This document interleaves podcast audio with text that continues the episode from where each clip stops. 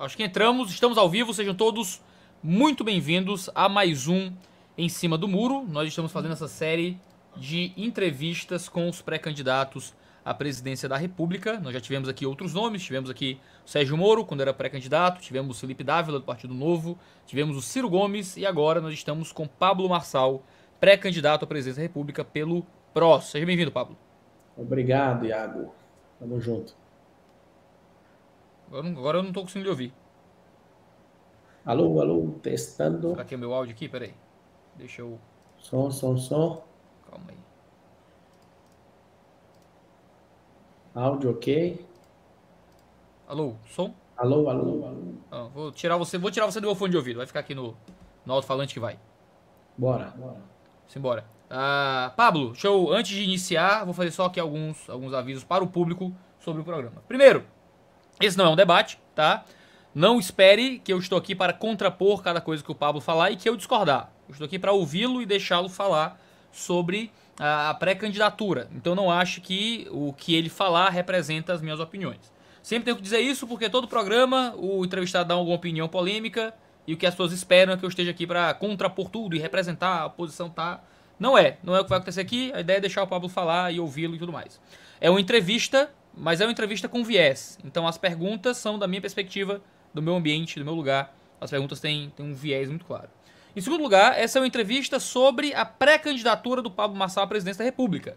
Não é uma pergunta, não um, uma entrevista sobre questões religiosas, teológicas, não é sobre Bíblia, uh, não é sobre nada disso, é nem, e nem tanto sobre uh, o Pablo Marçal como empresário. Por mais que talvez a gente toque um pouco no assunto, porque é parte da trajetória uh, e do background do, do candidato, do pré-candidato, não é.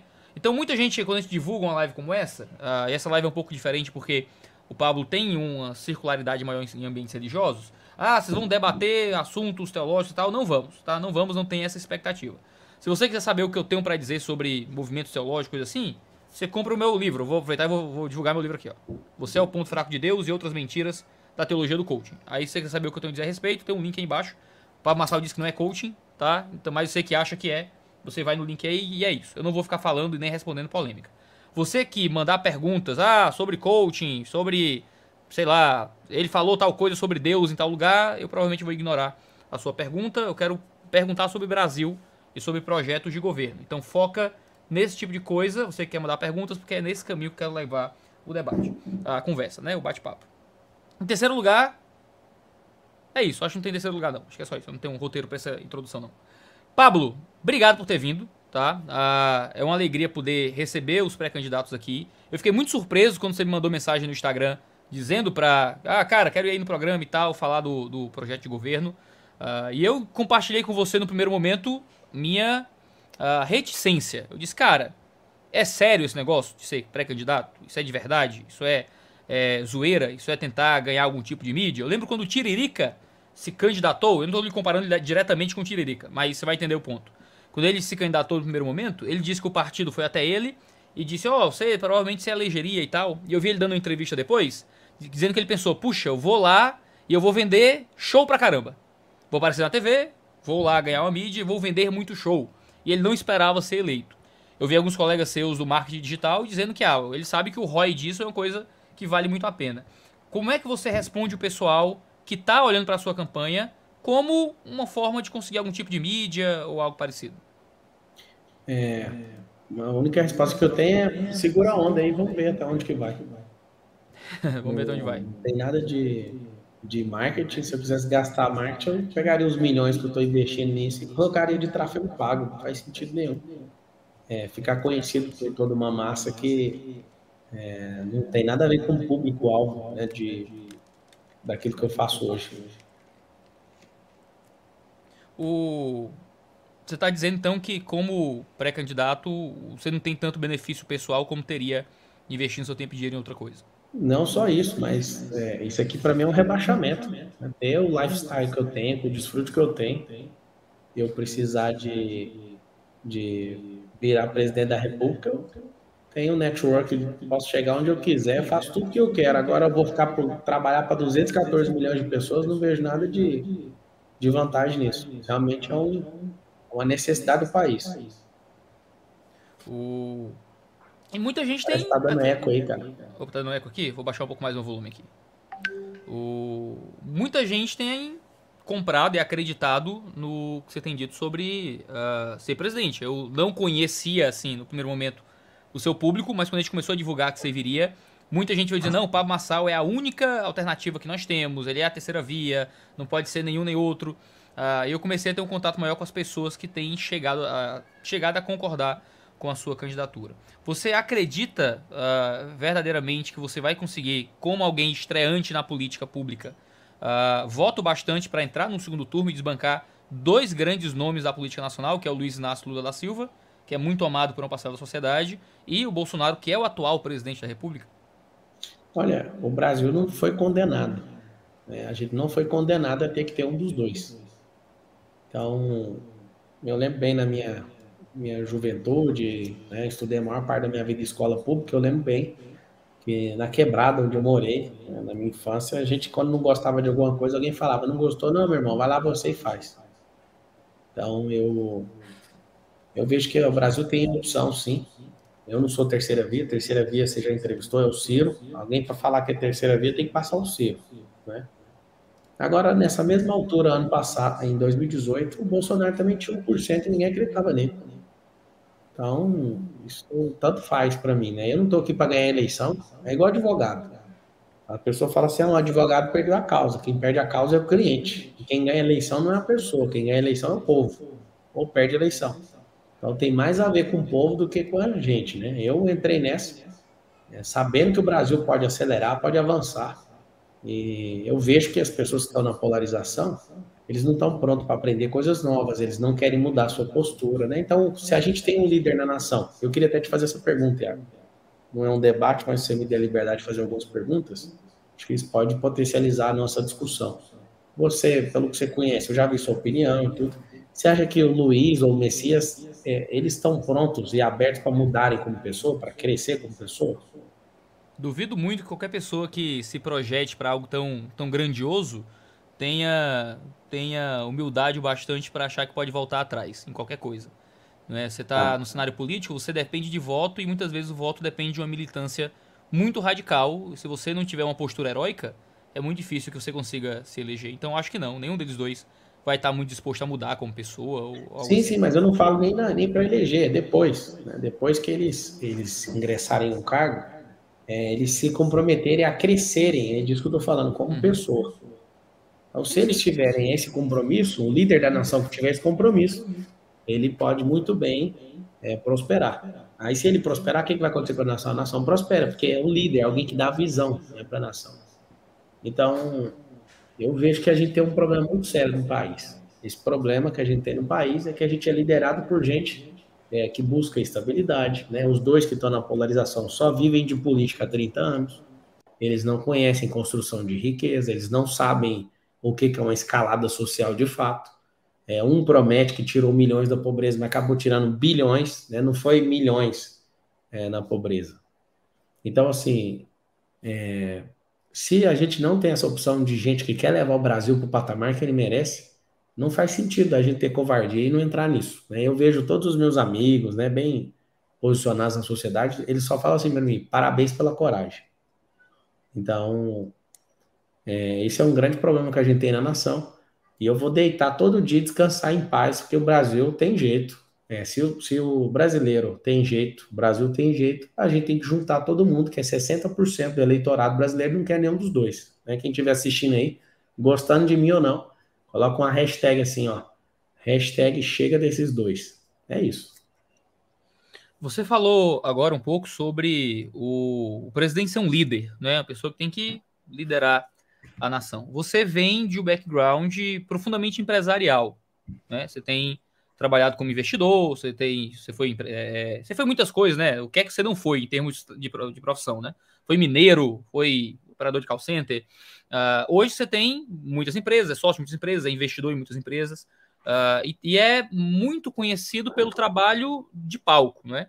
Uh, você no palco tem fa falado bastante sobre uh, empreendedorismo, investimento, destravar a cabeça, autogoverno, uh, desbloqueio de si.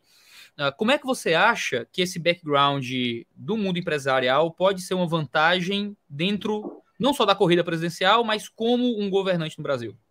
Governante, é eu quero dizer, no sentido de política pública mesmo. É simples. Eu já faço política, só que é política privada. Né? Então, mudar para política pública é se tornar um funcionário público é, e, durante quatro anos, ter milhões de pessoas cheirando seu cangote. É, o que acontece? Para você ver a importância do que é entender sobre gestão, a gente precisa profissionalizar a gestão pública. E ela, a gente tem um problema muito grande. Não tem gestores profissionais, né? tem pessoas que ganham eleição e cada um faz do seu próprio estilo, ao invés da gente criar um estilo né, de gestão para o Brasil.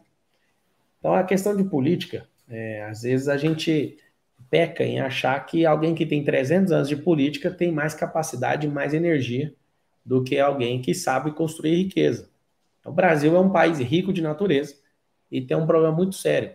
Ele é liderado por gente mesquinha, ele é liderado por gente que é escassa e a gente não entende o chamado. Né? Se você fizer uma pergunta para todos os brasileiros, a, a resposta, né? Se fizer assim, ó, você sabe qual é o chamado do Brasil? A pessoa fala, que chamado? Ninguém sabe o chamado do Brasil. É o poucas pessoas sabem do chamado brasileiro. Dá para notar naquilo que é a composição do Brasil. O chamado do Brasil é um país onde tem a maior produção, um dos maiores, produ maiores produtores de minério do mundo. Brasil é um país que dá três safras por ano. Pouquíssimos países fazem isso, né? tem essa capacidade. Brasil tem cobertura solar né? de uma forma assustadora. Brasil não tem essas intempéries que tem é, nos Estados Unidos, né, na Europa, não tem geleira aqui, a gente não tem, a gente tem tanto pouco, né? A gente tem poucos problemas naturais e as pessoas não entendem o que é o Brasil de fato.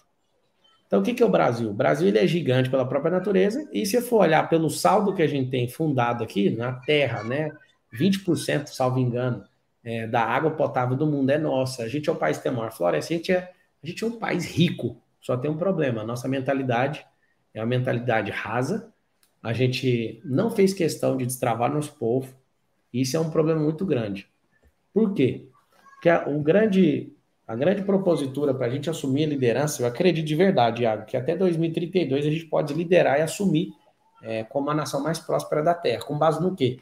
Com base nesse chamado. Ó, os, vários países da União Europeia ali de hoje já foram os países mais ricos do mundo. Né? França, Inglaterra, a própria Alemanha, Roma, e foi, né, a Grécia, a galera ao longo da história foi assumindo a liderança mundial. Essa liderança hoje é dos Estados Unidos e está sendo ameaçada pela China, que entendeu o jogo. Né? A China hoje não é socialista, ela é sócio-capitalista. Então, eles esperam que até 2030 eles ultrapassem os Estados Unidos, né, pela, pela formação. É claro que se você dividir a riqueza per capita, né, pela quantidade de pessoas, não vai passar nunca, porque lá tem uma escravatura com mão de obra. Agora, o grande lance nosso, como nação, é entender nosso chamado. E eu falo, nosso chamado natural é ser um celeiro para as nações. Para você ter uma noção, Iago, quem está assistindo, nós servimos alimento, né? Nossa agricultura, que gira em torno de um terço do nosso PIB, é a agricultura nossa do país, ela alimenta 1,5 bilhão de pessoas na Terra. Né? A nossa agricultura é a terceira maior do mundo. E eu te faço uma pergunta, você que está assistindo, você, Iago. Como que pode a terceira maior nação do mundo, são quase 200 países, 197 países, como que pode a terceira nação que mais produz alimento do mundo ter 35 milhões de pessoas que tem, passam fome? 35 milhões. Então a gente tem na extrema pobreza 35 milhões de pessoas até hoje. Mas tem alguma coisa errada. Um país que é quase autossuficiente em petróleo, petróleo é o mais caro do mundo, é um dos mais caros do mundo. Tem lugar que está quase chegando a 10 reais. Tem coisas no Brasil que a gente precisa de discutir. É, como pode uma nação que alimenta 1,5 bilhão deixa 35 milhões? É questão de mentalidade, não é falta de riqueza. Aí alguém fala, não, é questão de distribuição de renda. Não é de distribuição de renda. Alguém que não ativou renda, alguém que não assumiu o governalismo, a autoria da própria vida, essa pessoa ela vai depender sempre dos outros. Então, não é sobre distribuir, ela sempre vai depender disso. É da gente ativar a identidade das pessoas como brasileiros, ativar o propósito deles e entender vocês, sendo brasileiros, têm um chamado específico. Deixa eu ver se eu entendi bem esse, esse final do seu discurso. Você falou que a gente, claro, tem um problema imenso no Brasil, a gente tem muita produção, essa produção nem sempre chega nos mais pobres, uma quantidade imensa de pessoas passando fome no Brasil. E você diz que o problema não é da riqueza, porque tem, não é de distribuição de, de renda, da distribuição dessa riqueza. O problema é de falta de ativação de renda, de governalismo. Sim. Explica melhor isso para mim. O governalismo é um sistema que a gente lançou dia 1 de maio. É um sistema econômico, é um sistema educacional, é um sistema filosófico. Ele abrange tudo. Por quê? Tem uma coisa que a gente vem seguindo de socialismo e capitalismo, né? Não é conspiração, mas o mundo está se redesenhando para na próxima década, por conta de disrupção, ele dá um reset no jeito que a economia é vista, né? E é, é... isso aconteceu, alguém nem percebeu direito aí a digitalização da moeda. Em 2008, quando a Grécia teve aquela quebra, o mundo mudou a forma de fazer economia. E de épocas em épocas isso acontece.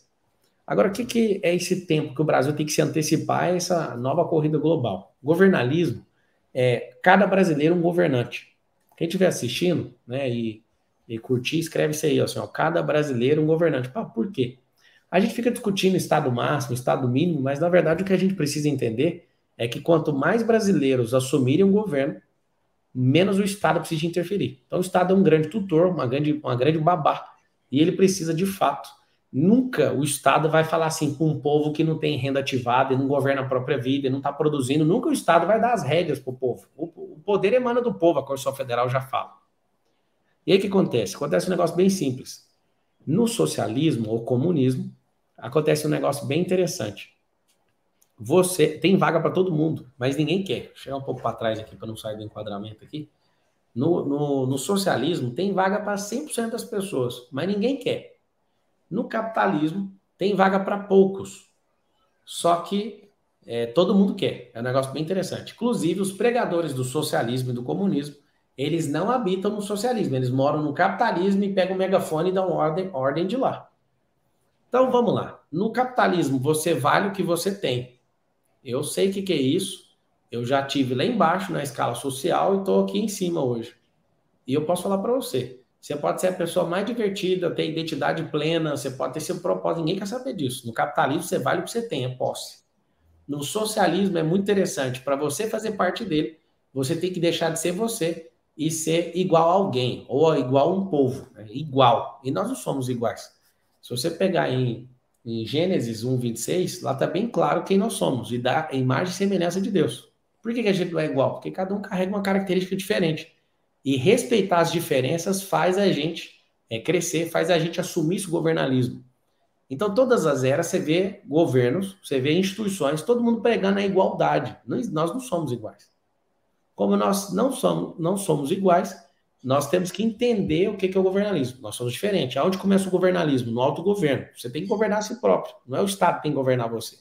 Segundo, você governa a sua casa, você governa a sua família, você governa seus negócios, você governa a comunidade onde você estiver inserido é você no governo.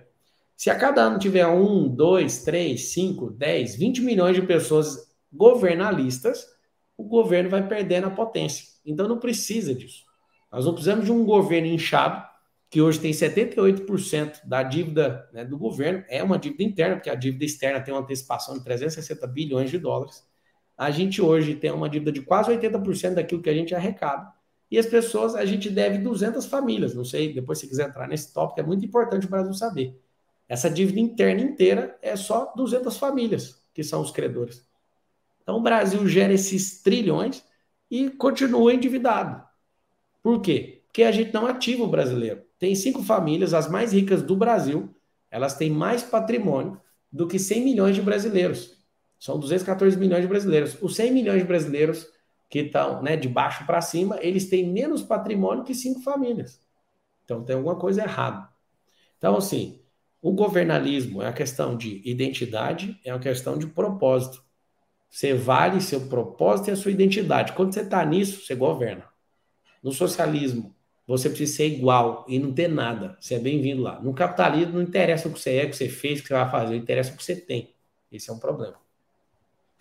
Então, pelo que eu estou entendendo, o governador. Que é fascinante, né? Você está propondo um novo sistema. Essa, essa, essa briga entre capitalismo e socialismo é muito antiga, né? E ver. 223 anos, pelo menos, a gente está tratando isso aí de é, esquerda sim, e né? direita e não vai chegar a lugar nenhum. Então, assim, outras pessoas já tentaram pensar em formas de lidar com isso e ver você propor uma coisa diferente é interessante. Mas o que eu estou ouvindo é que o governalismo ele parece muito mais um sistema de desenvolvimento pessoal do que um modelo político-econômico, digamos assim. Mas você imagina, que... se você tiver a maioria dos brasileiros desenvolvendo, vira um modelo econômico e político. Eu não estou lançando uma coisa nova para a gente testar, não. Já faço isso. Eu tenho quase 400 mil alunos da internet que vivem isso. São pessoas que é, crescem, são pessoas que, cada uma no seu nível, né? O cara está desempregado, eu falo, arruma um emprego, ele está numa rota de crescimento. Você tem emprego? Tem. Coloca a data para você sair, vamos empreender. Se é empreendedor, tá dando certo, abre mais negócio. Você chegou num ponto de fazer transmissão, equity, né? É, transmitir seu negócio, vender, vai para o investimento. Então, assim, pra você ter uma noção, que a gente tem que ensinar, por exemplo, na hora que a gente for falar de educação, é um dos assuntos que eu mais amo. Tem rede de escola, eu sou um educador, eu sou professor. E eu posso falar para você o seguinte: se a gente ensinar desde a escola, né, desde a da educação básica, ali, infantil, até chegar no ensino superior, esses três níveis, o Brasil alavanca muito rápido. Então, tem três níveis: a profissionalização, o empreendedorismo e o investimento. Se a gente ensinar isso para o nosso povo, cara, vai ser muito forte. As pessoas, elas aprendendo desde pequeno. Aí alguém fala para mim, mas os professores não sabem. Então, tem que ensinar o professor. Eu vou ficar até, até quando? Né? Então, assim, o que a gente precisa é ativar no brasileiro a questão da governança. Por quê? Vamos falar da Constituição Federal. Quem não me conhece aí, e está por conta só de zoar, eu espero que o seu ouvido esteja aberto, né? Que a sua mão tá, tá bem forte aí nos comentários. Eu acho legal sua manifestação democrática, mas você tem que saber uma coisa. As pessoas elas não governam porque elas não entendem o papel delas na sociedade e não entendem o que, que é o governo, de fato. Então, o governo, ele não é um ente, são 70 mil políticos no país. O governo não é um ente que manda em nós. Só que ele finge que nos serve, e aí eu vou, vou fazer uma analogia que vai marcar vocês. O que, que é o povo e o que, que é o governo? O governo é uma empresa. O povo é dono da empresa e cliente da mesma empresa. O que, que acontece? Por que, que o povo tem medo da empresa que é deles e do funcionário que eles pagam? Porque o povo não tem poder. Então, são dois tipos de poderes. O poder que é substantivo e o poder verbo. O poder verbo é eu posso. O brasileiro não pode falar isso. Ele, ele é o primeiro a falar, eu não posso. E eu tenho poder é o substantivo. É quando a pessoa exerceu o poder verbo, ela tem resultado ela fala, eu tenho isso. Então, o nosso povo não consegue bater no peito e falar assim, eu posso. Esse é o problema. Se a gente não ativar isso, cada vez mais a gente vai ficar com a síndrome que esse, que esse, esse governo, né, essa forma de governar, ela vai ter gigantismo, ela não vai parar de crescer a gente vai ter que ficar bancando todo mundo. Isso vai arregaçar. Pablo, é, é, por quais meios você acredita que vai conseguir cumprir esse papel educador com o povo? Porque, pelo que eu estou ouvindo, a, a, quando a gente fala de. Porque você entrou num tema, num tema muito, muito intrincado e polêmico, né? As pessoas têm fome, passam fome. E o que você falou até agora é que o principal caminho né, do governalismo, que é o, o mote até da sua, do seu movimento político, é de destravar esse pessoal, é de uh, fazer eles poderem gerar riqueza uh, através de compreender a própria missão, o próprio propósito. Você, como presidente, vai assumir esse papel educador para com a nação, de assumir uma posição no, na política, principalmente para tentar transmitir ideia, né? A impressão que eu tenho é que assim, você transmite a ideia, uma compreensão e um treinamento, uma auto-percepção, isso vai tirar as pessoas de uma situação de fome. É, como é que você acha que vai é que faz? transmitir eu, eu, eu, criei, inclusive está aqui o papel, eu criei 12 perfis né, uhum. de brasileiros, são 12, e aí eu vou ler aqui para você entender. Tá até num papelzinho aqui, um aluno estava no estádio de futebol, a gente reuniu 20 mil pessoas no dia primeiro, é, de maio. O dia do lançamento da sua campanha, né? Como é que é? Foi o dia do lançamento da sua pré-campanha, né? Foi, não, foi não. Foi um aviso não. do governalismo, do Destrava da Nação. Minha pré-campanha eu fiz três semanas depois, em Brasília. Ó, são, são 12 perfis. Os desistentes, os miseráveis e os sobreviventes. Esse aqui é o quadro de risco do Brasil, onde tem uns 35 milhões. Esse quadro aqui precisa de muita atenção. Vou te explicar o que, que faz. Certo. No segundo, tem escasso, é, o acomodado e o iludido. No perfil 3, né, no quadrante 3, tem o esforçado, o econômico e o otimista. É um quadro muito bom, onde a gente tem que colocar muitos brasileiros aqui. Só que você pegar, por exemplo, a gente já falou nove. Eu não tiro o cara do 1 e mando ele pro 9. ele não vai, ele não tem energia para isso. E aí, aqui, ó, no último, é o abundante, o transbordante o governante. O que acontece no nosso país? Toda pessoa começa a transbordar, essas pessoas, elas fazem o quê? Elas são taxadas de loucas, elas. As pessoas vivem pegando no pé, enchendo o saco, mas a gente precisa muito de transbordante. E o último perfil, que é o número 12, é o perfil mais brabo de todos, onde a gente é, pensa colocar algumas dezenas de milhões de brasileiros, é o perfil de governante. Esse governante não precisa do Estado. Esse perfil é, de brasileiro, ele não, é, o Estado só não precisa atrapalhar ele, ele governa. Então você pensa, a gente tem 12 perfis, né? a gente tem que configurar, explicar isso para a nação. Vou explicar isso durante a campanha, né? a gente está na pré-campanha. Eu vou criar testes e nós vamos esparramar no Brasil inteiro para mostrar você está onde, o que, que você precisa fazer. O cara não consegue sair do nível X lá, 1, e ir para o 2, para o 3, de uma vez só. Ele consegue sair do 1, entender aquilo e ir para o 2. Ele permanece ali, e depois ele alavanca para o 3, e depois, se ele quiser, né? Vou te dar um exemplo aqui agora prático. A pessoa, quando ela está é, no Bolsa Família, né, no Auxílio Brasil, que seja, a gente vai criar um, um, programa em 2023 chamado SPG. Não vamos mudar nome de programa nenhum, mas é um programa migratório. O que, que significa isso? Você paga aí um antigo Bolsa Família para alguém, e esse pagamento que você faz, a pessoa não tem que dar contrapartida. O que, que nós vamos fazer? Nós vamos dar contrapartida para a pessoa. É, vamos fazer ela entregar isso para a sociedade. Nós vamos falar para ela: você quer migrar de programa para ganhar mais? Quer. Então você vai dar um dia seu de trabalho para a comunidade, trabalhar numa escola, em praça pública, você vai servir a sociedade. Né? A gente, 5% do quadro de brasileiros são funcionários públicos. E a gente tem muito assistencialismo e que a gente tem que fazer é pegar na mão dessa pessoa para ela subir de nível. Então, a pessoa que entregar um dia a mais vai ganhar 50 reais a mais no programa, por exemplo. E ela vai ver que se ela entregar mais, ela aumenta aquela renda. Aí depois ela trabalhou dois dias, a gente põe mais 50, 100 reais. Sabe o que acontece? A pessoa vai ter orgulho de receber aquilo. Ela vai ver que o Estado não está dando uma pensão para ela, não está dando é, uma, uma esmola para ela. Ela vai ver que ela não vai ficar mal vista na sociedade, igual ficou um monte de gente de outras classes sociais reclamando disso. A gente migra essa pessoa e se ela continuar crescendo, ela vai subindo até chegar num ponto de falar assim: você quer aprender a empreender? Alguém fala, nossa, empreender é difícil. Não, cara, vai ali, vamos vender água no sinaleiro.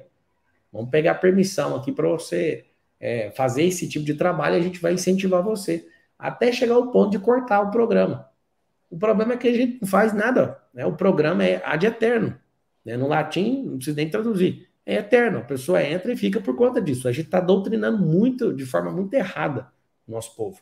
Então a gente começa com conscientização, depois faz um, uma migração. Esse SPG significa sementes para governar. A gente põe a semente na mão, fala, me dá um dia, dois dias, três dias, toma aqui a recompensa, vai migrando essas pessoas. Isso é muito bom. Todo programa social tem que ter data de entrada e data de saída. Então, a gente não pode ficar inchando a máquina sem, sem provocar um crescimento e sem mudar a mentalidade do povo. Se não mudar, irmão, a gente sempre vai ter é, pessoas que de baixa estirpe, gente que não é comprometida com o crescimento do Brasil e vai ter nunca terão um projeto de governo, nunca terão, de fato, um programa para o Brasil, né? Vai ter sempre um projeto eleitoreiro para trocar a, as cadeiras, né? Para trocar o poder nas cadeiras aí. O, o, Tudo bem, eu Estou tentando entender exatamente como é que o governalismo funciona como política pública. Uh, eu entendo o ideal. Eu entendo o ideal. E eu sou, eu sou um pastor de igreja, por exemplo. Eu lido muito com o ideal, falo, discuto com os amigos, escrevo livro, né? E o livro, no papel, cabe muita coisa. Quando eu tento pensar em como isso se aplica praticamente como política de governo, uh, o que a gente vai fazer é destravar a nação, o que a gente vai fazer é tentar fazer então, social lá, governarem. falar na educação. Educação, vamos, certo. Vamos tratar da educação. A educação hoje do Brasil é o seguinte: tem a educação básica e a superior. Na educação básica tem três níveis: infantil, fundamental e médio. Na educação superior, aí está o grande problema. A gente só tem 5% da nação né, que conseguiu lograr êxito e terminar uma faculdade. Parece que a gente tem que enfiar a nação inteira nesse buraco, não precisa. Então, o nosso sistema educacional não ensina as pessoas a empreender. Você fez faculdade de teologia? Sim. Eu imagino que né, eu estudei teologia também, e a gente não ouve nada sobre empreender, ouve sobre pregar, né, fazer sermão e tudo, sobre escatologia e tudo mais. Agora, na faculdade de administração, pode perguntar aí nos comentários, Quem fez a faculdade de administração não ouviu uma única aula sobre como empreender. Só ouviu você vai ser um bom gerente, você vai ser um bom diretor. Não existe. O formato de faculdade de hoje, do ensino superior, é para fazer profissionais. Profissionais do mercado tradicional. Nada contra. Mas vamos implantar o governalismo. A fase infantil, não sei se você conhece o BNCC, que é um, é plano né, de desenvolvimento do Brasil, a, a, o currículo comum, né? Tá até na internet, quem quiser digitar aí BNCC, infantil de 0 a 6 anos. O Brasil é só ensinar a criança a socializar, divertir e não ensina, não alfabetiza ela. Depois, no ensino fundamental, quer bater e tocar pressão nela para ela aprender um monte de coisa para ela passar no vestibular. Mas peraí, por que, que eu vou doutrinar meu povo inteiro, né, em 13 anos úteis escolares, para as pessoas passarem no vestibular? Não faz sentido. Então, lá onde só tem a rampa para o ensino superior, né, que é a chamada graduação, pós-graduação, mestrado, doutorado, pós-doutorado, eu preciso de abrir mais opções. Então, ao invés de ficar só a graduação, eu preciso de abrir um canal novo, que é o que eu proponho, abrir a virtualização. O que, que é isso? As profissões que são disruptivas, tecnológicas e do futuro. Não vai mexer com aquilo que é tradicional. O Brasil hoje, para você ter uma noção, tem 68 universidades federais, fora as estaduais e tudo. O que, que acontece? Esse é um modelo que funciona, a gente precisa dessas profissões, né? tem 500 mil médicos, tem né, cada um aí na, na sua área, na formação tradicional. A gente precisa de formações tecnológicas, precisa de gente destravando rápido nessa questão de internet, para a gente ser uma nação que lidera isso. A gente não lidera, a gente está longe, a gente consome internet, é diferente. E tem um nível 3. Talvez você vai ouvir essa palavra a primeira vez, até quero saber se você já ouviu alguém falando essa palavra. O nível 3 do ensino superior é a empresarização. O que é empresarização? É alguém que, ao invés de pegar uma faculdade de 5 anos, de 4, para se profissionalizar num curso tradicional, ele pode pegar um outro caminho, que é o da virtualização. Né? A gente vai mexer com tanta coisa digital agora, de inteligência artificial, de programação, de marketing digital, de metaverso, de tanta coisa, NFT e por aí vai. A gente precisa pegar esse caminho esse caminho vai fazer a gente criar um fôlego e ter mais gente capacitada na nação.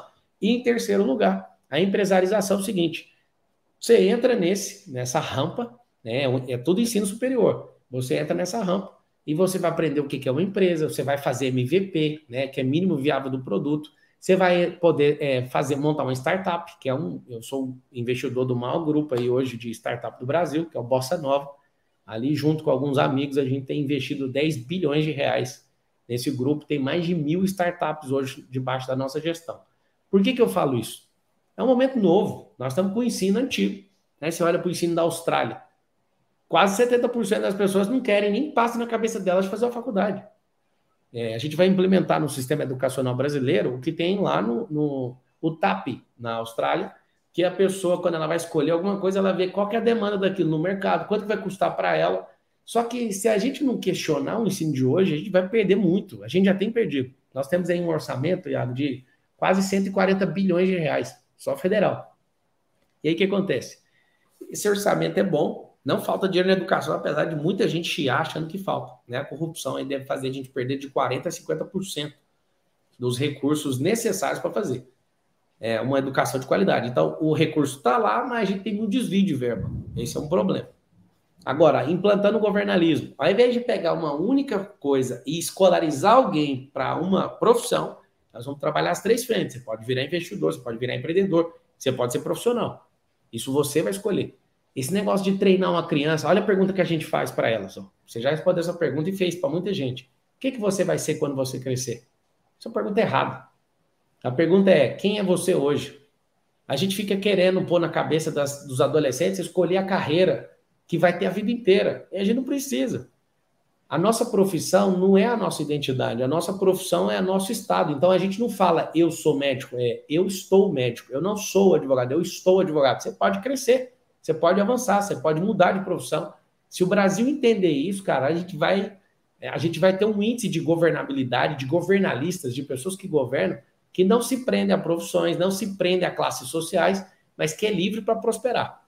Então, na educação, a gente tem que desenvolver multi-habilidades e não só escolarizar alguém para ter uma profissão. Vou te dar um dado e a gente passa para a próxima. Só tem 5% das pessoas que concluíram faculdade. 50% de quem entra numa faculdade consegue terminar, os outros 50% desistem. Por algum motivo ou outro, para. Dos 50% que conseguiram chegar no fim, 50% desses, aí vai caindo, ou seja, um quarto de quem entrou na faculdade consegue ingressar no mercado de trabalho naquilo que estudou. Eu sou formado em direito. Eu não segui no direito. Eu posso falar que me ajudou bastante, muita coisa, mas eu não prosperei no direito. Eu prosperei é, fazendo é, é, empreendedorismo no mundo corporativo, trabalhando como executivo ali, já fui atendente, instrutor, coordenador de RH dentro do grupo Oi Brasil Telecom. Então, o governalismo ele tem que ser inserido em todas as esferas, porque é um estilo de vida. Né? A gente quer implementar uma, uma, uma frente, uma, um circuito de novos hábitos no país. Enquanto a gente está falando de educação, deixa eu entrar mais apropriadamente nessa pauta, então, uh, ah, para a gente ir seguindo o fluxo legal da conversa. Uh, como é que você tem uh, interpretado as, as incursões do governo atual nas tentativas de fazer com que o homeschooling se torne uma pauta. Uh, foi aprovado recentemente no, no, Congresso. O presidente do Senado já disse que vai sentar em cima da pauta, porque é a única coisa que o Bolsonaro tem para dar para a educação, é deixar as crianças em casa. Uh, o que é que você tem além dessa mudança? Eu acho que seria uma mudança via Ministério da, da Educação, uh, em adicionar alguns, algumas ideias a mais no nosso processo educacional. O que mais você acha que você pode Uh, além. De... Deixa eu fazer uma pergunta só, depois eu faço a segunda. Eu vou fazer duas perguntas juntos, para não confundir. Uh, o que é que você teria uh, de propostas a mais para resolver o problema educacional do Brasil, tanto de acesso quanto de qualidade? e depois eu vou perguntar sobre o homeschooling. tá bom. É, a primeira coisa que a gente tem que fazer é entender que a gente tem um continente. Né? O Brasil é um continente, é uma nação continental. O tamanho desse país gigantesco, só de fronteira tem quase 16 mil quilômetros de fronteira. O que a gente tem que fazer, cara, é conectar escolas. A gente precisa de informatizar esse país, está longe ainda disso, apesar que a gente está aqui na frente do computador, tem muita gente tá, tá até sem luz, para você ter uma noção. A gente é um país que tem a maior quantidade de água potável do mundo e tem dezenas de milhões de pessoas sem esgoto tratado, o negócio mais doido do mundo. Então a educação é o seguinte: primeira coisa, a gente tem que conectar essas escolas. Depois de conectar essas escolas, a gente tem que entrar num sistema híbrido de ensino. Não dá para ignorar isso. Quem vive só na escola dando conteúdo, conteúdo eu posso ter na internet, cara. O que a gente precisa nas escolas é ter um formato onde as, as crianças são é, passadas por métodos e experiências para isso mexer com elas. Conteúdo não precisa ser na sala de aula, com essa infraestrutura toda. O que a gente tem que fazer é estimular as crianças desde pequena inteligência emocional, é, em esporte. O Brasil perde muito com isso o tanto que a gente tem perda dentro da educação por não ter investimento pesado em esporte. Aí alguém fala, mas não sou bom. Então, a nossa pretensão com a escola é fazer você descobrir aquilo que você é bom, e naquilo que você não é bom, você pode desenvolver seu talento. Então, o que, que a gente tem que fazer com a educação brasileira? Ela é muito burocratizada e ela é muito formatada por um único, uma única agulha, uma única, um único filtro, que é chegar no ensino superior. Tanto é que, se eu olhar para a minha família, de onde eu vim, eu estudei a maior parte da minha vida em escola pública, eu sou o único lá de casa, pai, mãe e irmãos, que terminou, né, que fez faculdade. Meus irmãos não fizeram, minha mãe não fez, meu pai também não fez. Então foi uma grande comemoração.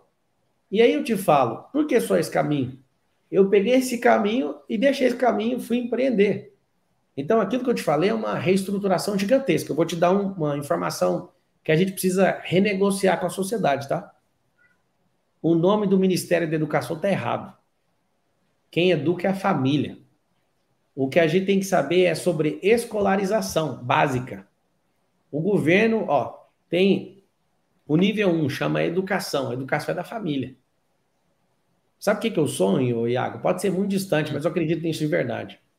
Eu queria fazer uma pergunta para todo mundo que está assistindo. Por que, que o juiz que resolve problema de, né, de litígio de alguém ganha 30 mil e quem ensina os cidadãos ganha 10 vezes menos. Por que isso no país?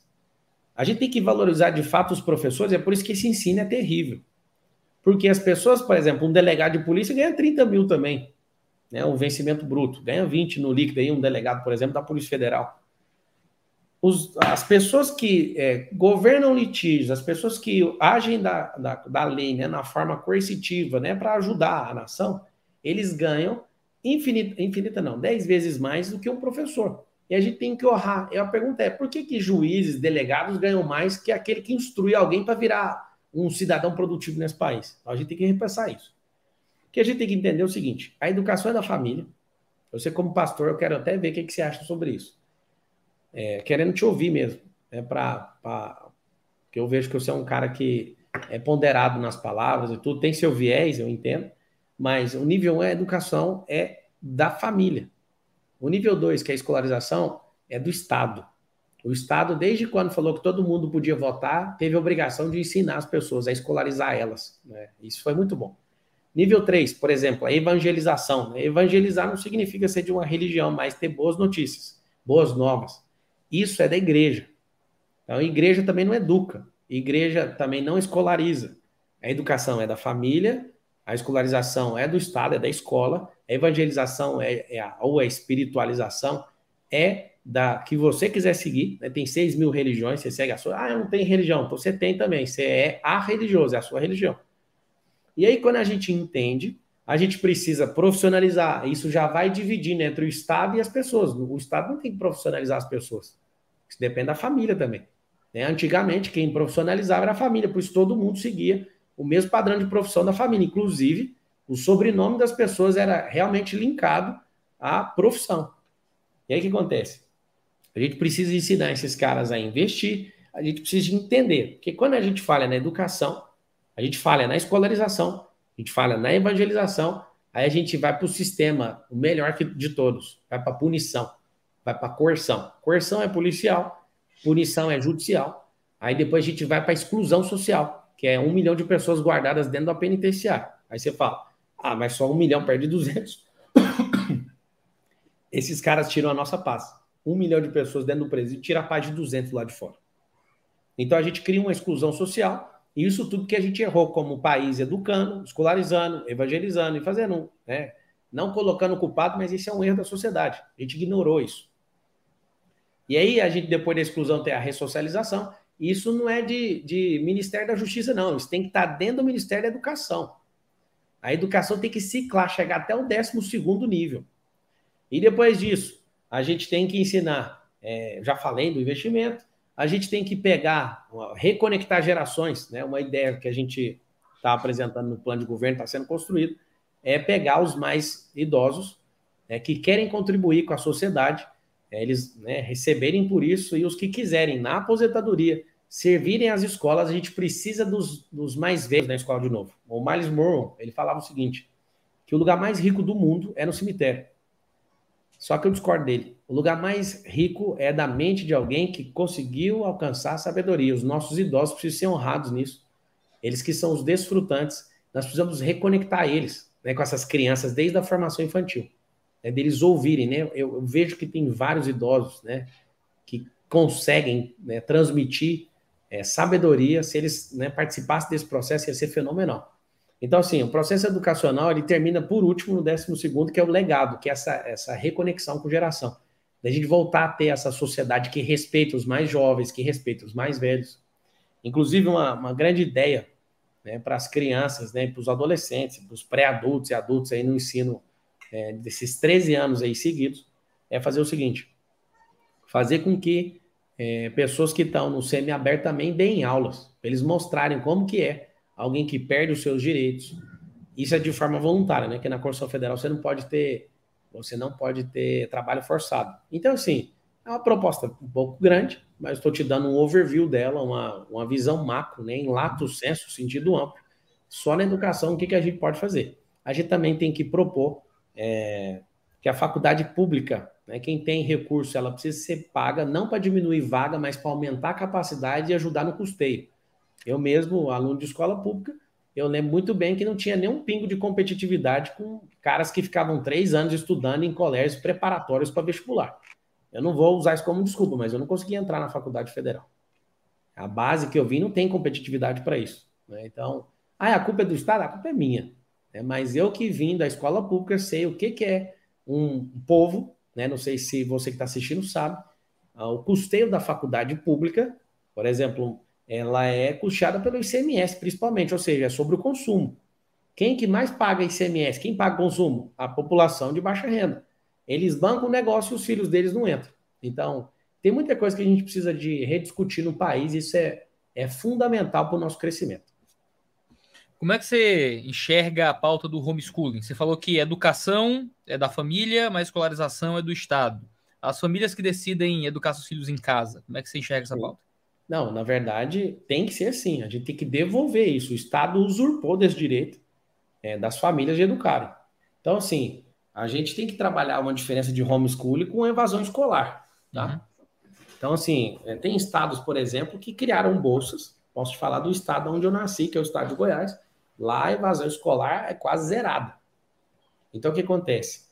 A, a, evasão escolar é controlada com uma bolsa que os alunos recebem, assim melhorou bastante. Não confunda homeschool com ensino à distância, tá? O homeschool é um estilo, né? É, é, é uma educação no lar para pais que querem ter o direito de ensinar seus filhos. Isso é muito bom que isso desonera o Estado. O que eu não quero, sabe o que, que é? É que daqui uns dias vai ter essa ideia, você vai ver. Eu aprovo o homeschooling, eu acredito que se o pai passa por uma capacitação, se o pai, de fato, ele cumpre o cronograma, porque no homeschooling não é assim, eu vou falar a hora que eu quiser, não. Você tem que cumprir, a criança tem que receber é, amparo intelectual. Né? Tem até um crime no Código Penal que é abandono intelectual. O que pode acontecer e vai acontecer é que pais vão optar por isso e vão deixar de qualquer jeito. Então não pode, né? Tem que ter diretrizes, tem que ter normas Deixa eu só ligar a bateria aqui. Tem diretrizes, tem normas que precisam ser seguidas, senão a gente vai ter evasão escolar. Agora, tudo que desonera o Estado e dá o protagonismo para a família, cara, é muito bem-vindo. Eu quero muito que isso seja aprovado. Inclusive, você falou bem aí, é a única manobra que você vê o atual presidente oferecendo para a educação. Não quis mexer nisso. Isso é um assunto assim que movimentos de esquerda, né, governam e ninguém tem coragem de peitar. É uma das coisas que precisa ser reestruturada, senão o país também não avança. A gente tem uma geração neném, né? Nem estuda, nem trabalha. Ou seja, nossa produtividade como nação está caindo. As pessoas foram enganadas em relação a ter filhos, a gente vai envelhecer como nação e a gente vai perder esse fluxo, essa pujança de produtividade nos próximos 20 anos. Então, as pessoas sim precisam ter filhos. Você tem filho, Iago? Tenho, tenho sim. Quantos filhos você tem? O vivo tem um. Estamos esperando Deus mandar mais. Eu tenho quatro. E aí o que acontece? Você pergunta para algumas pessoas, galera que está sendo doutrinada, não, eu não quero ter filho, não. O mundo é difícil demais. É difícil porque gente boa igual você não multiplica. Né? Então, o Brasil está perdendo força de trabalho, está perdendo produtividade justamente porque pessoas pararam de reproduzir. Reproduzir talento, reproduzir gente, reproduzir crescimento. Né? Então, é, tem que ter. E não é profunda reestruturação, não. Nenhuma das ideias que eu, eu tenho proposto, né, e vou divulgar isso em várias línguas, vou dar uma rodada em outros países também mostrando. Nenhuma coisa é absolutamente profunda. São coisas que são pequenos ajustes de rota, parece simples demais, só que é difícil para quem não começa. A gente precisa realmente reprogramar a estrutura educacional para a gente entregar ali na hora que terminar o ensino médio, fazer com que a pessoa chegue lá, ela possa escolher uma das três rampas. Né? O ensino, o ensino básico tem três momentos, e o ensino superior, que só tem um, vai passar a ter três também, para a gente engrenar mais brasileiros no governarismo. Vai ter investimento de verba pública para auxiliar essas pessoas a entrarem num caminho mais empreendedor? Claro. Ah, se você pegar hoje, tem quase 20 milhões de empresas. Eu faço a pergunta para quem está assistindo: imagina se todas as empresas fechassem. O que seria do Brasil?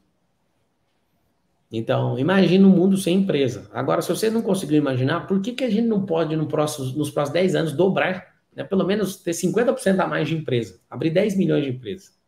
Aí alguém fala, é fácil abrir 10 milhões, não sei se vocês sabem do número, abre a 1,4 milhão por ano. O problema é que, em menos de 3 anos, quase 80% delas são fechadas. Ou seja, não tem educação empreendedora. A gente abre muita empresa e fecha muita empresa. Esse é um problema crônico no país. Você pergunta, você aprendeu empreendedorismo com quem? Eu, por exemplo, sou filho né, de funcionário público.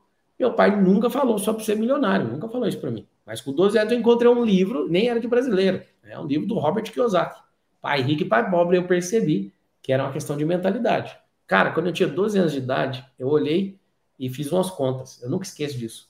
Eu vou ser milionário até os 60. Isso entrou na minha cabeça. E foi muito interessante que quando foi 18, eu vi uma reportagem da Veja e na reportagem eu refiz essas contas. Eu falei, ah, acho que com 47 eu consigo.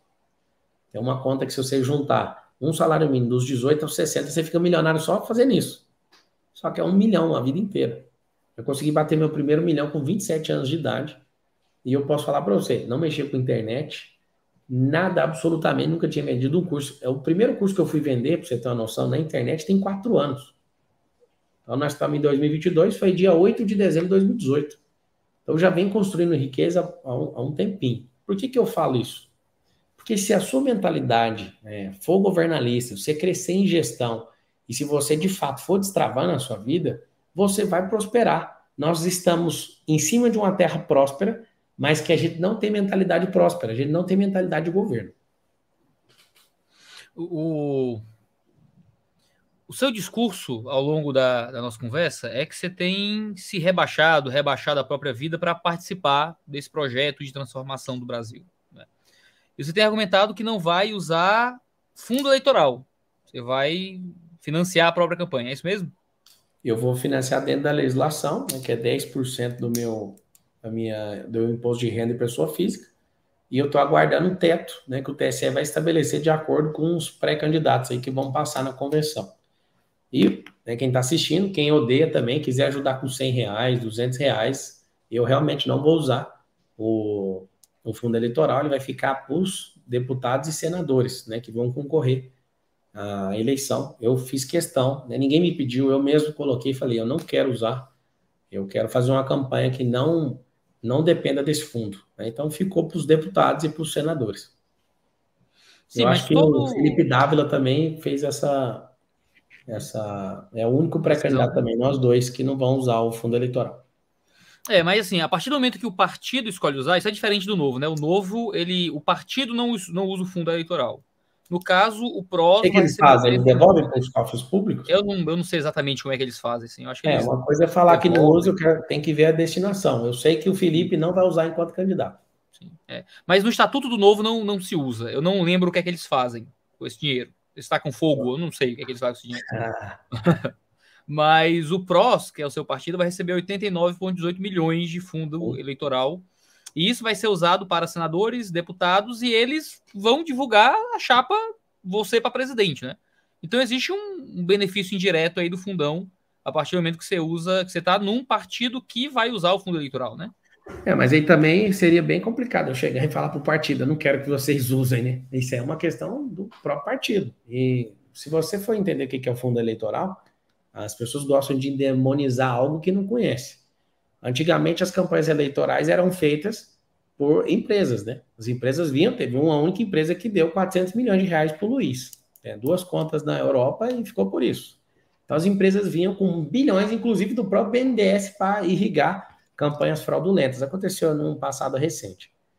Então, vamos fazer uma mini reforma eleitoral? Vamos. Vamos cortar financiamento de CNPJ. Vamos colocar CPF. As pessoas não entraram porque todo mundo está com muito nojo de política. Não, então vamos criar o um fundo eleitoral.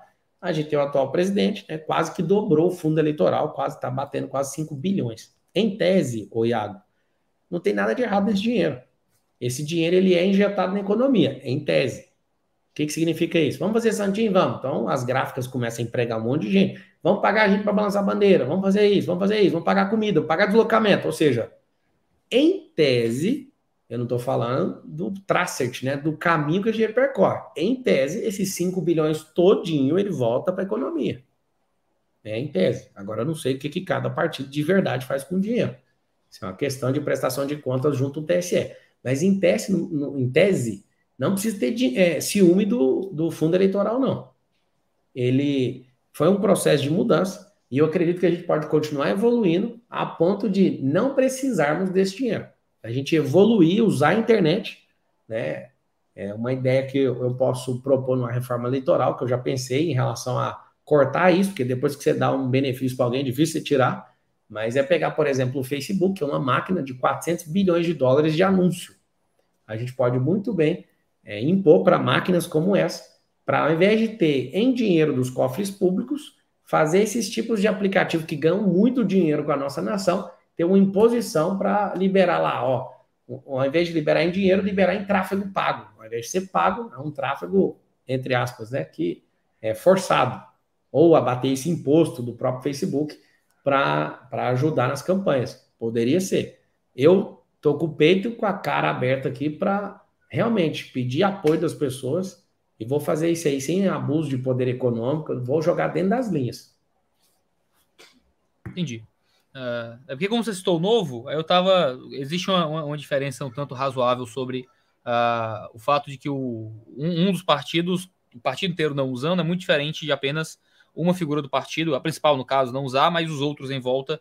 Uh, todos vão ter que falar do Pablo Marçal em algum momento. Vai ter o Pablo Marçal atrás deles no chão. Na verdade, tem, cada, tem gente que não vai falar, tem gente que pode apoiar outro candidato, porque o partido político, Iago, ele não é verticalizado. Não sei se você sabe disso. Uhum. Então, é, às vezes em outros estados vão apoiar outros, tem gente que não apoia. Eu acabei de chegar no partido, estou conquistando todo mundo e vai dar tudo certo, né? É, é a legislação é isso e se a, a, nação não gostar disso, tem que se levante, né, contra esse assunto e vamos para cima. Certo. Quando você é perguntado nas entrevistas se você é de esquerda ou de direita, você diz que é do alto e diz que vai pegar o que a esquerda tem de bom e o que a direita tem de bom, certo? Queria perguntar essas duas coisas. É, o que, é que a esquerda tem de bom? você pretende usar? E o que, é que a direita tem de bom que você pretende usar? Movimentos sociais, né? O que eles fizeram no primeiro governo do Lula, por exemplo, né, realmente fizeram pessoas sair, é, crescer socialmente, mas não deram a, a senha do cofre para eles. Ele falou: ó, vocês que geram isso. O governo subsidiou muito, isso foi bom, mas não ensinou a pescar. Depois veio outro governo, devolveu todo mundo, agora tem mais gente lá na, na linha da extrema pobreza. Antes do Lula, agora voltou é, tem mais gente. É, a questão de movimentos sociais, a questão de minorias. As minorias, elas não governam o país, mas ela fica desassistida né, no, do lado da direita. O que acontece, Iago? O pessoal de esquerda, eles acreditam de verdade que vão acabar com a galera do, da, da direita, da esquerda, né? E os da esquerda acham que vai acabar com os da direita. Por que, que eu, eu não quero esse rótulo, não vou entrar nessa? Também não sou de centro, nem de esquerda, nem de direita, nós somos do alto. Por duas coisas. Eu tolero você que é de esquerda, de direita, onde você quiser falar. É, você é bem-vindo, você é amado, mas a gente não vai andar na sua direção, a gente tem que andar para frente. A gente tem que governar, a gente tem que tocar o terror nesse país. A gente precisa ser pragmático e precisa ser produtivo. E não uma nação com ideologia maluca. A gente não precisa ser uma nação é, maluca. O que, que é isso? Ah, eu vou defender Cuba. Ah, eu vou defender não sei o quê. Ah, as pessoas malucas querendo abortar criança aqui nesse país. Não faz sentido a gente manchar a nossa bandeira com sangue de inocente. Então, assim, aí a pessoa, quando ela não gosta, por exemplo, do Bolsonaro, ela já se diz de esquerda porque tá contra o Bolsonaro. Esse povo está adoecendo emocionalmente. Isso não faz sentido uma loucura dessa. Então a gente tem que parar com. Manda um hashtag aí. Chega desses dois. O Brasil não foi condenado a ter que ter um desses dois como presidente. Os dois já provaram que não consegue levar o Brasil para o próximo nível. Eu faço alegoria. O Brasil é um grande navio que ficou estacionado nos últimos 10 anos. 10 anos. Tinha um pirata, descobriu o cofre, foi lá e roubou o baú dentro do, do, do nosso navio. A gente arrancou ele, pôs um capitão e pensou: o capitão vai tirar a âncora e vai embora. Só que o que acontece? O capitão, a única tesão da vida dele é tirar o pirata. Só que o pirata voltou e aí agora os dois vão ficar brigando. E eu tenho convicção que qualquer um dos dois que assumir, né, a eventual possibilidade disso acontecer, do Brasil continuar dormindo, a gente vai ficar parado. Mais 10 anos. Não faz sentido. Então não é hora disso. E até para todo mundo lembrar sobre cedo alto, na legenda numérica dos partidos, o PROS, o número é o maior de todos, é o 90. Então é bom para lembrar o porquê é, a gente é um partido do alto. Então a gente não milita nem na esquerda nem na direita. Uma, uma coisa que eu deixei passar, que eu colocar aqui, um colega do, do basquete mandou mensagem dizendo, Iago, o fundo eleitoral não usado novo é devolvido ao Tesouro no ato da prestação de contas. Então Boa. o dinheiro volta para o cofre público diretamente. Então, meu parabéns ao novo, né, pela coragem. É, isso é um exemplo a ser seguido. Vou me comprometo aqui pessoalmente a levar essa ideia do para o meu nacional do partido. Mas lembrando, eu acabei de chegar dia 30, rapaz. Eu tenho que conquistar as pessoas lá. Não vou ficar dando ideia para a galera fechar o coração comigo, não. Sendo bem verdadeiro. É, difícil dizer para a galera que eles não vão poder usar esse dinheiro. Seria. não, na verdade, assim, você tem que entender. O partido ainda precisa de mais dinheiro, cara. Sim. Porque não, não falo que tem que ser do fundo, mas o partido ele é uma agremiação política que não gera receita. É um grande desafio que eu tenho ajudar no partido. Eu quero transformar esse partido num dos maiores do país. É, independente de vencer a eleição ou não, eu vou continuar firme nisso. Eu falo para eles, me façam continuar firmes aqui, não desvie o propósito, vamos trazer gente nova para o partido e tudo. Mas o grande objetivo é fazer o partido criar receita para não precisar disso. Talvez você vai ter uma surpresa nas eleições de nas, nas eleições municipais. Eu vou focar nisso, né? Porque meu foco é isso nos negócios, gerar receita. Então, se você não for eleito agora, você vai continuar envolvido com política? Eu não vou é, concorrer a outro cargo. É, eu tenho uma, uma, aposentadoria marcada desde tem 10 anos, que essa data é exata. Dia 18 de 4 de, mil, de 2027 eu vou aposentar, em definitivo. E eu não estarei disponível na próxima eleição para presidente. Entendi. Você é muito relacionado com o público cristão até o seu trabalho empresarial usa muito uh, do ambiente cristão, às vezes tem pregações, tem louvores, e sua linguagem aqui na conversa envolve até algumas linguagens que são comuns ao cristianismo. Você está buscando o voto dos cristãos? Não, eu, só o cristão não elege o presidente da República. Né? Eu quero falar para todos os brasileiros. O, ainda que só os cristãos não elejam, são uma parcela muito valiosa do, do público uh, eleitor, né? O Bolsonaro ele tentou se aproximar dos cristãos através das suas pautas morais, né? Questão de aborto, e questões assim. O Lula ele faz isso tentando trazer até pastores para sua equipe, tentando um diálogo com esse pessoal, né? Uh, você é envolvido com algumas polêmicas que envolvem o público cristão, né? Às vezes, vai, está neste, neste exato momento, no meio de uma confusão envolvendo o nome do Silas Malafaia. Você não precisa comentar exatamente esse caso por si só. Uh, até nos comentários, algumas pessoas comentando sobre o Silas e tal. Mas fora as outras coisas, né? Tem vídeo seu que você fala palavrão no púlpito, no púlpito, não, no treinamento, questão envolvendo descer no estado de helicóptero, entrar de poste, esse negócio todo. Uh, como é que você pretende ganhar esse público cristão que já está tão fechado aparentemente com, com um dos candidatos, uh, diante dessas polêmicas que geralmente envolvem o seu nome pelo seu estilo uh, de fazer, fazer campanha e de, de trabalhar? Olha, uma pessoa que é cristã, ela segue a Cristo. Né? Se ela em primeiro lugar, seguir a religião X, ou a orientação de alguém né, que está fechado com algum partido ou com, algum político, ela deixou de ser cristão para ser alguém que é submissa à orientação política de alguém que ela não precisava seguir. Então, assim, eu não tenho preocupação com isso. Várias igrejas têm me chamado para ir, para falar. Não estou me posicionando. Né? Eu amo a vida da igreja e eu posso falar para você que no governo de 2023, se eu tiver sentado naquela cadeira, a igreja vai crescer 10 vezes mais. E eu falo por quê? Várias pessoas ficam me cutucando, ah, vai cobrar imposto de igreja? Cara, a, a igreja dá lucro para o Estado.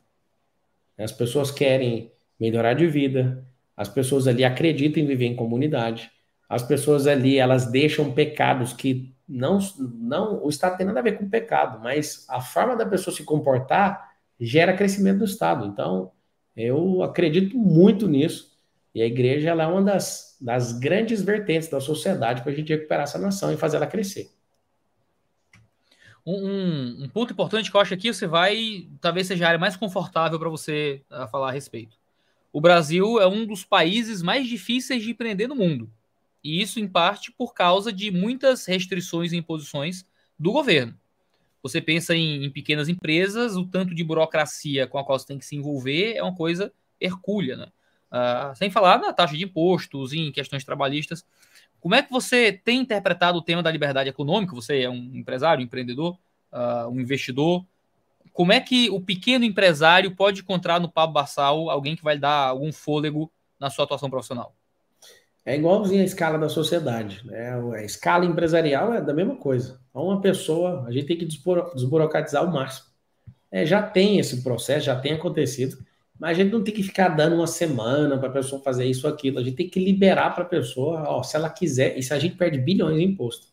A pessoa quer fazer uma, um CNPJ, esse CNPJ tem que sair na mesma hora, depois a gente desenrola o resto da documentação, porque o Estado já fatura naquele primeiro ato. E aí dá um prazo para ela, se ela não conseguir regularizar, ela não consegue mais fazer transações fiscais.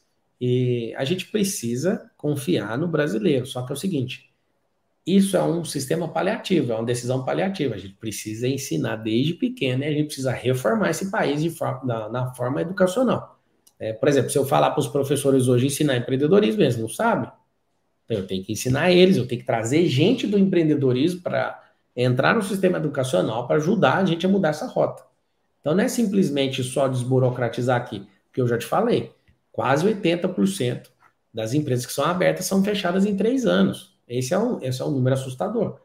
A gente precisa fortificar as nossas famílias, que é a base de uma nação. Você quer destruir uma nação, você destrói família. Pra você ter uma noção, 92% das empresas do Brasil são empresas familiares. Então a gente tem um problema não só empresarial, de empreendedorismo, a gente tem problema familiar. A gente tem desconexão de linguagem familiar. A, os familiares não torcem uns para os outros. No Brasil, ô Iago, você pode matar, roubar um trilhão. Todo mundo tá tudo de boa. Você só não pode ter sucesso. Isso é imperdoável na nação brasileira. Por isso que eu fico clamando, é hora da gente mudar nossa mentalidade. Né? A gente está uma hora e cinco minutos, tá com um campeão aí de comentários, você é um cara badalado aí no YouTube. E tem gente até agora que gasta uma hora e cinco minutos me xingando. Imagina. Ah, não lembro muito. Não, não, mas xingaram todos os outros, não se preocupe. Não, não, não é sobre os outros ou sobre mim. O que eu tô te falando é o seguinte: imagina a cabeça de uma pessoa que fica uma hora e cinco minutos. Que mentalidade é essa? A pessoa gastar uma hora e cinco minutos falando um 71, não sei o quê, TTT, TTT, TTT, TTT. Aí eu falo, mano, nem se ele ficar no Ctrl-C, Ctrl-V, o cara não consegue produzir pelo país, mas ele quer deixar claro que ele é contra. Imagina, quando a gente é anti alguma coisa, a gente deixou de prosperar. O que a gente tem que fazer é pegar alguém e falar, mano, eu não concordo com 100% das coisas que o Pablo fala, mas peraí, das 10 coisas que ele falou, uma eu concordei. Essa eu preciso né, de aplicar e de levar. Só que a gente ignora todo mundo porque a gente não concorda. É um negócio assim. Cara, para de gastar energia com aquilo que não dá resultado. Eu já vi, por exemplo, o próprio Iago falando mal de mim por causa de coach e tal. E meu coração não fechou. Eu falei, essa é a distância que ele tem de mim, ele não me conhece. E eu sei que você bate nisso e você está certíssimo. Ó, muito bom. 30% de desconto na, no link da descrição. Pode ir. Quanto custa o seu livro? Oi? Quanto que custa o livro? Ah, eu nem sei. Tem que, eu, não, o povo que mexe nisso aí. Eu não faço a menor ideia. 30, dá 34 reais, eu acho. 34 reais. E aí Baratinho. que acontece? É, por que, que eu perguntei isso? Você produzir um conteúdo, é, eu imagino que você está dando instrução e tudo, e isso é muito bom, porque você ajuda a abrir a mente das pessoas. Mas se você não produzir, você só ia falar mal e não ia produzir fruto. Você quer falar qualquer coisa, desce o bambu, mas produz alguma coisa. Então a galera que fica enchendo o saco, vocês estão produzindo o que pelo país? Não, eu quero é, eu quero é xingar. Amigo, xinga, mas lembra de produzir pelo país. Quando você parar com essa besteira, lembra de produzir algo. A gente está numa geração, meu Deus, a internet Falando é boa de demais. produzir pelo país, uh, e aqueles que produzem, né, os pequenos empresários, como é que você pretende dar uma forma para que eles paguem menos imposto uh, ou paguem imposto de forma diferente, uh, considerando que é esse dinheiro que financia os, uh, os serviços públicos, né? Seguinte, o Brasil, é, alguém fala assim, quais são os direitos dos trabalhadores? Né? Quase que é, se perguntar para cada 10 é, trabalhadores, os 10 não sabem os seus direitos. O direito número um do trabalhador é ter emprego. O que acontece no Brasil hoje? Uma empresa tem que trabalhar, né, tem que girar cinco meses para ela pagar suas contribuições. Não faz sentido uma merda dessa. Isso é uma merda. Então, quando você fala assim para alguém, vamos dar aumento para as pessoas, olha que engraçado. Se a gente não propôs, isso é uma proposta nossa na questão de reforma tributária. Quanto maior o aumento, menor tem que ser a despesa que você tem com aquilo. Só que é o contrário. Por que, que os trabalhadores não têm aumento? Porque você tem que aumentar a parte dele e a parte que dá para o Estado. Não faz sentido um negócio desse. Isso é muito louco. Então, você tem um funcionário, você paga R$ 1.500 para ele, você tem que pagar R$ 1.500 para o governo. Aí você tem dois funcionários. Então, o governo não está nem aí, não respeita o contribuinte empresarial. Não respeita. O que a gente precisa é de ter gente que respeita o empresariado. Aí você pergunta para os que estão na polarização, os caras não sabem o que é empresa. Eles não têm sensibilidade com isso. Eu sou, a gente tem fazenda na família, né, na família da minha esposa. E eu vou te falar, desde 2006 eu gosto de roça, eu mexo com roça. Aí você vê governo que, um, é, não entende mais, né, porque ficou de um lado e o outro presidente é a favor, é contra, aí acabou abraçando, mas não entende. Você não vê caras que entendem de fato. A gente precisa de pôr pessoas para governar em todas as esferas, né? São 70 mil políticos. Esses 70 mil políticos, eles precisam de entender o que estão fazendo. Então, eu quero só é, deixar algo. Como que você põe para governar o país mais rico do mundo uma pessoa que não entende construção de riqueza? É a primeira pergunta. Não tem nem lógica. A gente colocar a gente demagoga, politiqueira, cara, só de ver pessoas dando os parabéns para mim como se eu fosse um herói, só de colocar meu nome, eu percebi aonde que a gente tá. A gente tá numa nação de covardes.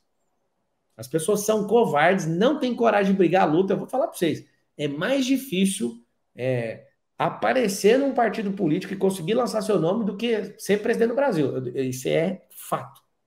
Você pode ver o Dória. O Dória não desistiu, ele foi forçado a desistir. O Moro não desistiu, ele foi forçado a desistir. Porque tem um jogo por trás que vocês não imaginam.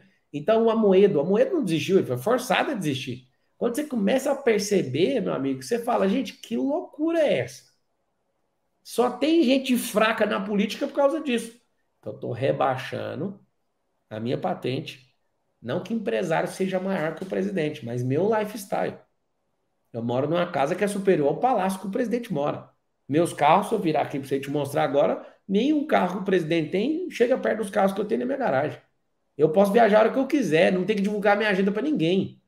E eu vou te falar, eu tô passando um processo pesado. Todo dia a CNN pede minha agenda. Eu falo, gente, hoje eu não vou falar agenda. E os caras têm que colocar, mano. Eu falei, mano, parece que eu voltei pra escola. Todo dia tô cobrando. O que, que você acha disso? O que, que você acha daquilo? Eu falo, caramba, mano, o que, que eu fiz? Mas não vou voltar atrás. O Brasil precisa da gente, cara. Não é sobre eu. Eu não dormi nenhuma noite desejando. Eu não fiz oração, cara. Diante de Deus, eu não falei, Deus me faz presidente. Pelo contrário. Senhor, levanta gente justa e boa. Gente que tem paixão por esse país. Gente que vai destravar essa nação. Eu ainda continuo fazendo essa oração e eu vou declarar meu voto aqui para presidente. Eu vou votar no mais apaixonado pelo Brasil. Mais apaixonado por essa nação. Mais apaixonado por essa bandeira. Se eu achar, amigo, meu voto é dessa pessoa. É, paixão, paixão é extremamente importante. Espero que o mais apaixonado seja também o mais preparado, uh, porque a paixão sozinha talvez não seja o suficiente. Mas bom, eu entendo o sentimento. Muita gente quer usar o Brasil mais do que abençoar e ajudar o Brasil de alguma forma. Dependendo de eu ganhar a eleição ou não, ou o povo ganhar ou não, eu vou continuar destravando a nação do mesmo jeito. Então, assim, eu já faço isso. Eu não estou testando se vai funcionar, já funciona. Né? Quem está assistindo a live aí já teve a vida transformada de verdade. Escreve assim, ó. Minha vida foi transformada nisso. É muito forte, cara. É, eu venho fazendo isso já há quatro anos isso é assustador. Muito assustador. E tem como. É, tem como realmente destravar nação. Eu acredito nisso. Não porque alguém está merecendo, mas porque eu já vi que é capaz. Da onde eu saí, da onde as pessoas que têm instrução vão saindo. Isso é muito bom. Eu acredito nisso de verdade, que o brasileiro tem jeito.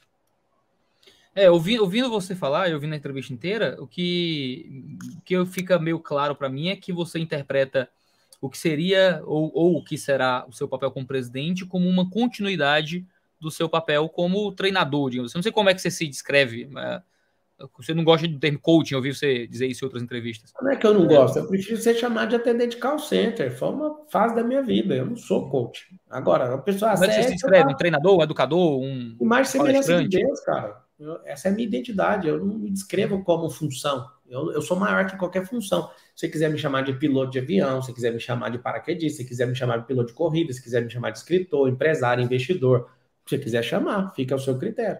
Se quiser me chamar de jurista, de qualquer coisa, tanto faz para mim. Eu sou imagem e semelhança do Criador. Essa, isso não muda, é imutável.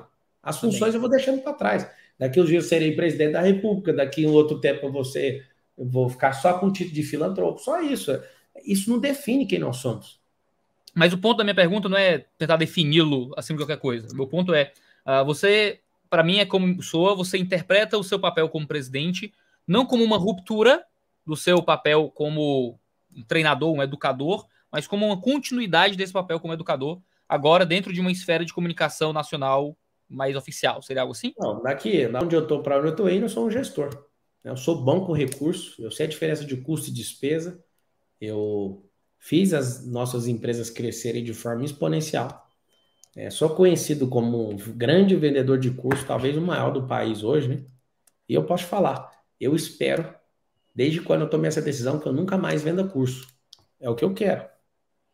Agora, eu não vou assinar falar, não vou vender. Às vezes o Brasil quer se ferrar com o Lula e com o Bolsonaro. É uma das né, mais de 40 fontes de renda que eu tenho, eu não sou obrigado a abrir mão disso.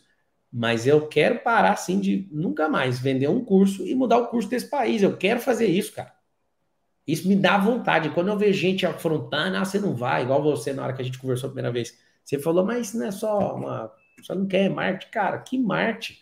Eu estou sendo investigado num monte de coisa. Os caras estão revirando minha vida inteira. Eu tenho que andar com 15 segurança. Não posso respirar para o lado. Tem segurança armada 24 horas na minha casa. Preciso de andar com 21 policiais federais daqui uns dias. Assim, você acha que isso é brincadeira, cara? Não faz sentido um negócio desse. Só um louco. Só do brasileiro falar assim: ah, é marketing. Que marketing, moço? Você não pode andar em paz. Eu tenho que ficar andando colete à prova de bala. Tá doido. Não faz sentido uma besteira dessa. Você já pincelou sobre esse assunto, mas eu acho que dá para falar um pouco mais sobre isso agora. Como é que você interpreta o tema do aborto? Essa é uma pauta extremamente importante dentro do debate presidencial do, do, do último, dos últimos anos, quando Bolsonaro usou essa como uma das grandes pautas em defesa da vida. Dizia se o, se o STF aprovar, eu veto. Se o Congresso aprovar, eu veto. Ah, deixou claro que ia enviar para o STF apenas algum ah, ministro que fosse claramente contra o aborto. Como é que você se posiciona nisso? Ó, aborto é um, um corte penal de 1940. E a gente precisa, né? A gente só tem 82 anos esse ano, está completando 82 anos de corte penal. Precisa reformar ele. E eu vou te falar uma proposta que vai ajudar muito a não discutir mais esse assunto de aborto. A gente tem que mudar a tipologia e o título penal do aborto. Por quê? Porque o aborto, as pessoas acham que abortar é um projeto. Isso é um assassinato de vida inocente. E eu vou te falar uma coisa. Se você é, defende o Brasil, a gente é um país que está há 170 anos sem uma guerra, se eu não tiver é, doido, é esse aí. 170 anos, salvo engano. Tem 170 anos que a gente não tem guerra. Quando você não tem guerra, você quer matar alguém, você vai matar uma pessoa que está dentro da barriga. Então, eu vou deixar bem claro meu posicionamento sobre isso. Se a gente entra em guerra, nós somos obrigados a pegar em fuzis e defender brasileiros. Por que, que agora eu não estou em guerra e fico criando uma guerra para querer matar brasileiro dentro da barriga? Alguém fala, é, mas meu corpo, minhas regras. Eu concordo, você está certíssima. Seu corpo, suas regras. Não deixa entrar outro corpo aí dentro. Depois que entrou, é outro corpo, não é o seu. Eu sei que isso parece duro. Mas eu posso te falar uma coisa? A Argentina está manchando a, aquela bandeira azul e branca com sangue de gente inocente, porque lá aprovou. Então, assim, não vem pedir para o Brasil aprovar isso. Vai você para a Argentina e vai matar a gente lá. espero que você consiga um dia dormir em paz depois disso. Pablo, mas o que, que a gente vai fazer? Tranca a periquita. Morre quatro crianças todos os dias afogadas. A gente vai pegar as banheiras e vai cimentar elas? A gente vai, vai aterrar as piscinas? A gente vai proibir piscina? Assim como colocamos redes e telas nas piscinas, tem que pôr rede na genitália. Você tem que mudar sua mente. Agora vai virar é, política pública, matar gente, porque você não consegue con controlar sua genitália. Então, ninguém está com moralismo aqui. Se eu, Pablo, se você, Iago, se você que está assistindo, é uma pessoa que no tempo de guerra é obrigado a pegar no fuzil, dar tiro e levar tiro na cabeça para defender brasileiro, por que, que eu vou deixar de defender um brasileiro que é indefeso? Nunca. Aí alguém fala, mas e naqueles certos casos, o quê? É assassinado do mesmo jeito, mas tem previsão legal. Nós não precisamos de lei para isso. Tem jurisprudência para isso. Então, sim, nunca, com política ou sem política, você vai me ver falando, autorizo matar uma pessoa indefesa. Eu não autorizo matar ninguém em hipótese nenhuma. Aí alguém fala, mas e o polícia matar um bandido? Quem autoriza o policial matar um bandido é o próprio bandido quando ele saca a arma. Ele autorizou. Agora, nós não vamos matar inocentes. Uma coisa é um inocente, outra coisa é alguém tirar a vida de um representante de uma família. Quando eu vejo um policial fardado, eu vejo uma família fardada junto ali com ele e gente esperando ele em casa. O bandido que foi para cima, ele pediu. Então a gente tem um tanto de coisa para resolver, a gente vai ficar nesse tema até que dia? Porque essa é uma pauta mundial. Nós precisamos ser modernos. Não, nós precisamos é de cuidar da própria vida, fechar a genitália e respeitar aqueles que são indefesos. Eu, Pablo Marçal, nunca vou aceitar alguém manchar de sangue a bandeira verde e amarela. Isso nunca vai acontecer. Meu governo, enquanto eu estiver vivo aqui nessa terra, independente de governo ou não. Você falou sobre policiais. Como é que você interpreta uh, o tema da segurança pública? Quais são as suas propostas nessa área? Olha, a primeira coisa que a gente precisa é entender que se aumentar só o efetivo não resolve o problema né, de segurança pública. Mas a gente está num caos, a gente está numa guerra. Né? Hoje, hoje, agora, é mais seguro você ir para a Ucrânia com a sua família do que ficar na rua aqui em São Paulo, por exemplo. Então, o que, que a gente precisa fazer? A gente precisa de.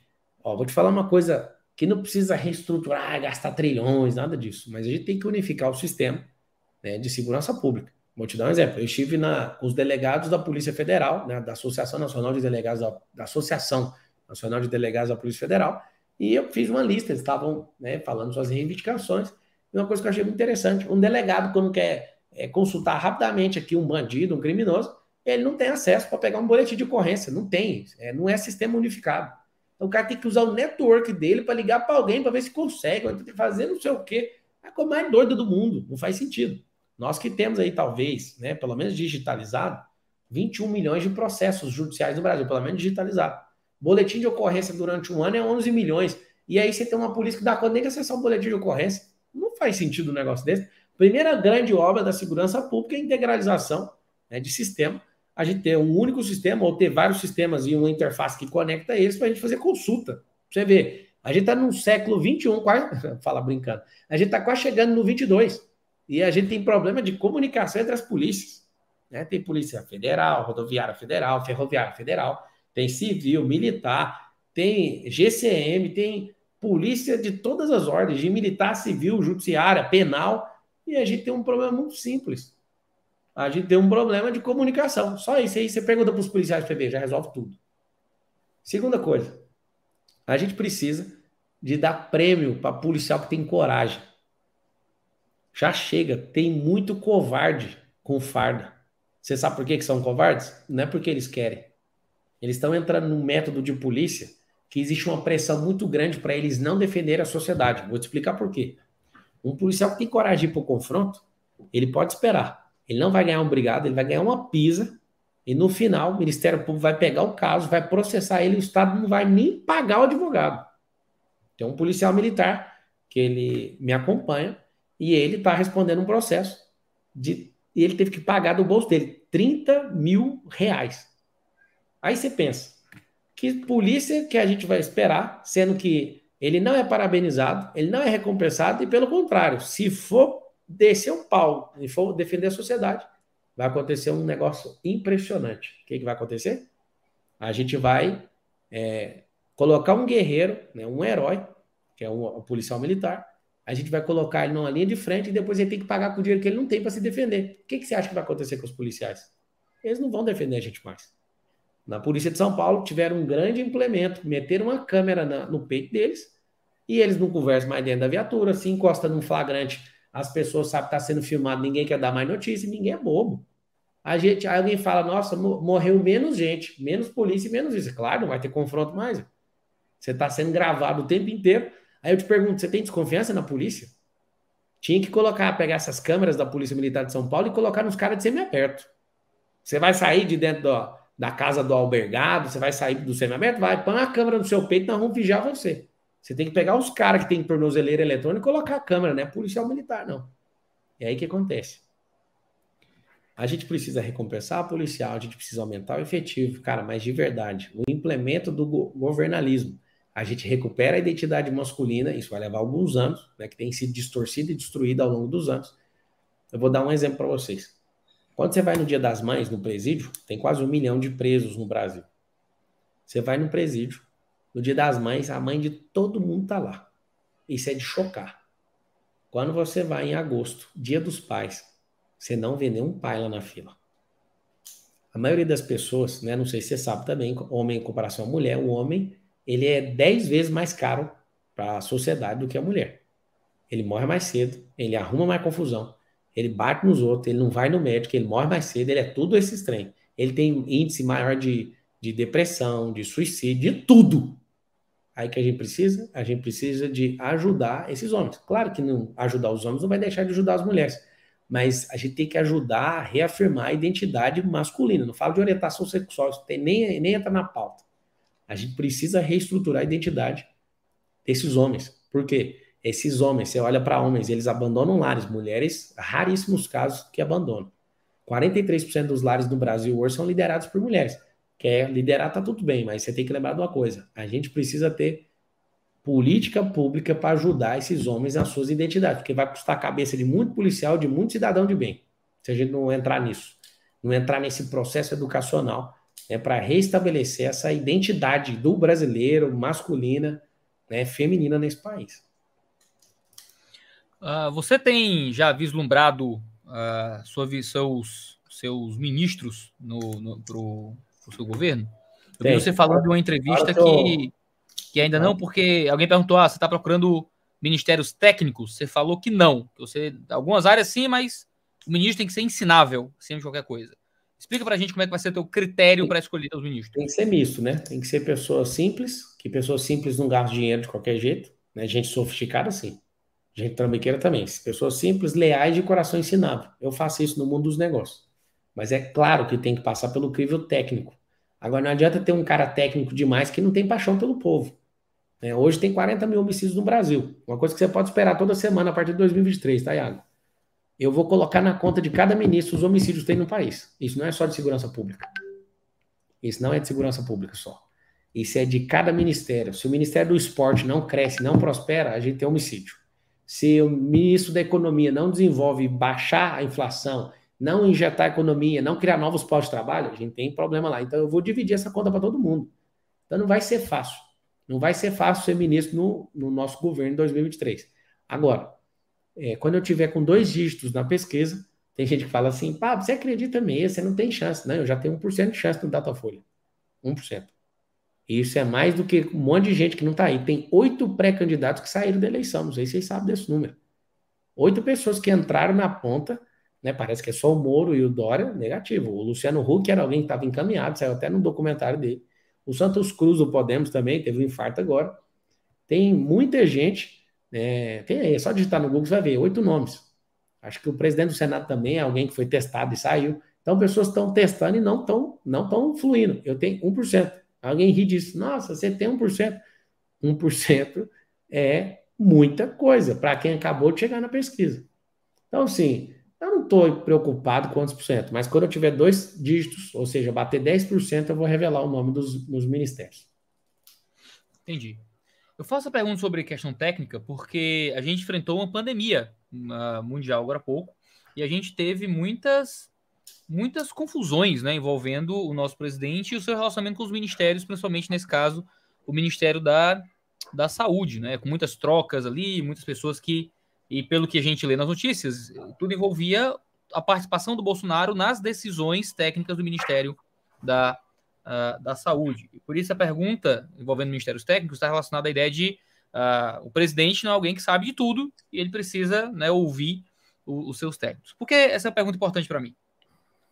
No lançamento da pré-candidatura dos deputados federais e estaduais lá do PROS, eu assisti o vídeo que está no seu canal uh, do lançamento das pré-candidaturas do seu partido. Você apresentou, elogiou e passou o microfone para uma senhora chamada Nise Yamaguchi. Ela vai Sim. sair, ela vai sair como senadora, candidata a senadora aí pelo PROS. A Nise Yamaguchi, ela, você disse que ela era uma das mulheres mais inteligentes desse país, inclusive. E ela não foi. nada disso. Ela é uma das mulheres mais inteligentes, mais estudiosas e cabeça de chave de medicina no país. É, ela compôs o que foi chamado de gabinete paralelo do Ministério da Saúde, tido por muitos como um, um recurso que o Bolsonaro usou para ir contra as decisões técnicas do Ministério, envolvendo a prescrição de medicamentos que não foram aprovados pelo Ministério ah, para tratamento da Covid. A Nise, ela foi uma das responsáveis por dar suporte às decisões do Bolsonaro envolvendo principalmente cloroquina. Ela defendeu a alteração da bula da cloroquina para incluir Covid-19 como uma das doenças que seriam tratadas pelo remédio contra todas as recomendações técnicas da Anvisa. O Bolsonaro seguiu esse caminho. Minha pergunta é, como presidente, diante da, dos relacionamentos que estão surgindo agora no PROS, uh, como é que você vai lidar com essas questões técnicas e polêmicas que surgem dentro da política. Existem grupos minoritários e ideológicos que tentam influenciar decisões políticas e existem, às vezes, grupos mais técnicos com visões um tanto diferentes. Como é que você acha que entra dentro desse, desse mundo intricado das decisões políticas envolvendo temas tão complicados e científicos? Olha, eu quero que tenha dentro do governo gente que discorda. Né? A partir do momento que a gente tem gente que, que concorda com tudo, a gente parou de ter sabedoria e usar a inteligência como ferramenta. Agora, se eu ver que a pessoa ela tem ideologia e ela é antagonista de graça, né, por causa dessa, de alguma ideologia da cabeça dela, eu vou desconvidar pessoas a participar do governo. Vou te explicar por quê. Porque o presidente da República, ele não pode, é, ele pode até pensar tudo que ele quiser, ele não pode falar tudo que pensa. Ele tem que ser um estadista, um republicano e principalmente um municipalista, né? A gente tem 5.570 cidades. Então, vou falar assim, ó. O presidente da República mandou muito mal com esse comportamento dele. É, isso pegou muito mal. Talvez a eleição dele não vai ter êxito por causa disso. Né? Um, um dos fatores. Acho que a economia está pesando mais para ele. E eu vejo que ele não está naquela ascensão, naquela explosão de 2018.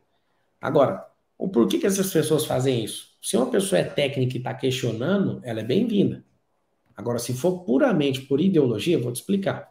Aquele, aquela doença chamada esquerda e direita. É uma doença, quando a pessoa ela para de questionar e pensa só com antólios. Antólios é uma tapa que o, o cavalo usa bem aqui, antólios. Então, o que acontece? Quando a pessoa fala assim, o PT ou a esquerda é a favor da vacina, é. Aí a pessoa, ela não estuda nada, ela vai lá do outro lado e fala, eu sou contra. Tem alguma coisa errada. Tem alguma coisa errada. Mete um hashtag aí, chega desses dois. Sabe por quê? Porque quando você olha a esquerda e a direita, você vê que a direita é contra tudo que a esquerda fala. Tudo sem, sem cessar. Então, a urna está errada, a pesquisa eleitoral está errada, a vacina está errada, tudo está errado. O STF está 100% errado, está tudo errado. O parlamento está errado, tudo está errado. Ou seja, fica o tempo inteiro é, criando a antítese, né? fica sendo gratuitamente um antagonista daquilo que ele mais ama e jura que odeia. Então, o que acontece? Se você, se eu tiver qualquer pessoa no governo que eu perceber é, que por ideologia né, ela constrói narrativas que não fazem sentido para a nação, vai ser desconvidada a nem participar. Agora, é, eu não consigo é, simplesmente aprovar tudo que alguém do meu partido faz. A Nise é uma senhora de respeito, eu respeito ela demais. E no meu primeiro encontro com ela, a primeira coisa que eu falei para ela, eu tomei vacina faz muito tempo. Então, assim, um monte de gente fala, mas você tomou? Você não é... Eu não entro nisso, isso para mim não é política de ficar falando disso. Eu acho que o Brasil desgastou demais. Né? O, o João Dória não conseguiu passar de dois pontos é, para presidente, porque ficou falando de vacina todo dia. Todo dia você abriu a televisão, um jornal, todo dia ele estava lá falando de vacina. Então, faz o mínimo sentido a gente politizar um assunto tão simples. Né? O Brasil já está quase passando em 80% de pessoas vacinadas e reduziu as mortes. Só que tem gente que fala: não, o fulano não concorda. não, mano, você é livre de você fazer o que você quiser, mas não deixa o Brasil chegar num buraco.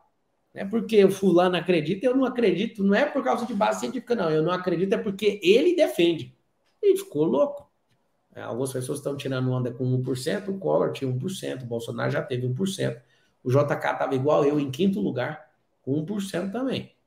Fique em paz que vai dar tudo certo. Em algumas pesquisas eu estou em sexto, outras eu estou em quinto, em São Paulo eu estou em quarto. Vai dar tudo certo. Não cuida da minha vida, não. Cuida da sua. E espero que você, na pesquisa da sua vida, né, do governo que você tem que assumir, você esteja bem cotado aí para crescer e prosperar. Não fica lendo os comentários, não, você vai ficar bravo. Eu gosto, não, eu gosto, é energia. É, é, isso é democracia, as pessoas podem falar. Eu acho da hora ver os comentários. Eu gosto, eu não bloqueio comentário, eu fico aqui abertíssimo a ouvir tudo. O, excelente. Eu, eu, pergunto isso porque hoje, para mim, virou quase que um, uma questão também nos candidatos ver se o cara não é doido. Virou isso agora, assim. Infelizmente, uh, tem questões técnicas envolvendo saúde, medicina. Eu não fui para a faculdade de medicina, você também não foi. Se a Anvisa, se, os ministérios técnicos tomam decisões, eu não vou ficar escutando o pessoal que é outsider, né? Ah, não, mas tem um, um grupo de médicos aqui que representam a minoria que tem uma visão completamente diferente sobre uma questão altamente importante que é a política uh, de saúde pública. E o Bolsonaro escolheu seguir uma minoria muito específica e ignorar os técnicos do ministério e o consenso acadêmico na área da, da vacina, né? Uh, e o Brasil sofreu muito com esse tipo de decisão, né? Para a gente hoje, para mim, para mim, né? Se tornou importante entender que não, a gente quer seguir critérios técnicos, seguir as agências uh, técnicas, a gente não vai ficar ouvindo nossos amigos que dizem né, as coisas que a gente preferia, dizer que é gripezinha ou o que é que seja. Vamos falar de política internacional o Brasil tem uma história importante de diálogo nas relações internacionais. Né? O, o brasileiro Oswaldo Aranha, não sei se você já ouviu falar nele. Claro, ele foi quem fez a... a voltar a nação de Israel, né? O brasileiro. Isso, ele fez, ele fez a primeira a abertura da primeira Assembleia Geral das Nações Unidas. Um brasileiro. Infelizmente, hoje a gente vive uma terrível crise de representatividade, não é, com relação e de força política até na, na ONU, né? O que é que você pensa da ONU? Infelizmente, dentro do governo se fala muito isso que a ONU é uma agência do mal, do anticristo, o que é que seja. O que é que você pensa da ONU, não é, dos ideais liberais, não é, que inspiraram a Liga das Nações? E qual é a solução que você propõe para essa crise de diálogo nas nossas, nas nossas relações internacionais hoje? Eu queria te perguntar duas coisas antes, se você me permite. Claro. Primeira, você com conhecimento teológico, tem chance de o Papa Marçal ser o anticristo, na sua visão? Não, impossível. Tá bom. É, o que, que, é o problema nosso? O problema é que tudo que tem sucesso, tudo que tem governança é tudo anticristo. Então tem gente falando que é o Elon Musk, Bill Gates, não sei o que, não sei o que. Então, você que tem, é, eu vou até usar seu vídeo, vou fazer esse corte. Alguém que estudou, alguém que entende, porque é tão doido esse negócio, né, conspiracionista, mas se tem uma coisa que eu, é um recado que eu dou para a ONU, enquanto pré-candidato, depois candidato e depois presidente do Brasil, é que a ONU não manda no Brasil. O Brasil, o Brasil é soberano. Assim é o mesmo recado que eu mando para o governo federal hoje. O governo não manda na minha casa. Eu que mando aqui. Enquanto a gente não entender sobre soberania, a gente vai se curvar para qualquer agremiação, para qualquer instituição. Isso, na minha casa, eu nunca vou me curvar e o Brasil também nunca vai se curvar. Agora, nós temos pactos firmados, tem, um, tem um, uma expressão no latim que chama pacta san servanda. Os pactos têm que ser cumpridos, né? tem que ser o que foi acordado tem que ser cumprido. Então, eu vejo, por exemplo, que o Brasil ele se posicionou errado em muitas decisões. Só que aquilo que foi acordado, a gente tem que dar a estabilidade jurídica, a gente tem que trazer a segurança jurídica, não só para a ONU, mas para os investidores e para todo esse processo nosso que é esse, essa aldeia global junta, né? A gente, se a gente optasse, por exemplo, por é, fechar nosso país e a gente cuidar da nossa própria vida sozinho, a gente não precisa de quase ninguém do mundo. Só que a gente não joga esse jogo. Então a gente joga um jogo global, né, de balança comercial, de produto interno bruto, que é sobre consumo interno, sobre gastos governamentais, importação, exportação. Então assim, a ONU ela quer, ela tem algumas diretrizes que às vezes ofende a soberania de um país. Então a gente não pode negociar isso. Tá? A ONU, com o Unesco e grandes, e grandes movimentos internacionais ajuda muitos países que precisam de ajuda, mas a gente é topo da cadeia. A gente está entre os 13 países mais ricos, já chegamos a quinto. Então a gente tem que ter voz ativa. A gente não tem que se curvar a certas coisas. E uma coisa que nós vamos tirar dos livros de história, isso é uma palhaçada. A gente não é país de terceiro mundo. A gente é ensinado a acreditar nisso. Se a gente é, já chegou a ser a quinta maior potência do mundo e a gente entra nesse processo nosso e assumir quem nós somos de fato, eu nunca mais vou aceitar alguém falar isso. Inclusive, é, na nossa política internacional, nosso atual presidente viajou pouco, felicitou pouco, teve pouca convivência com os chefes de Estado.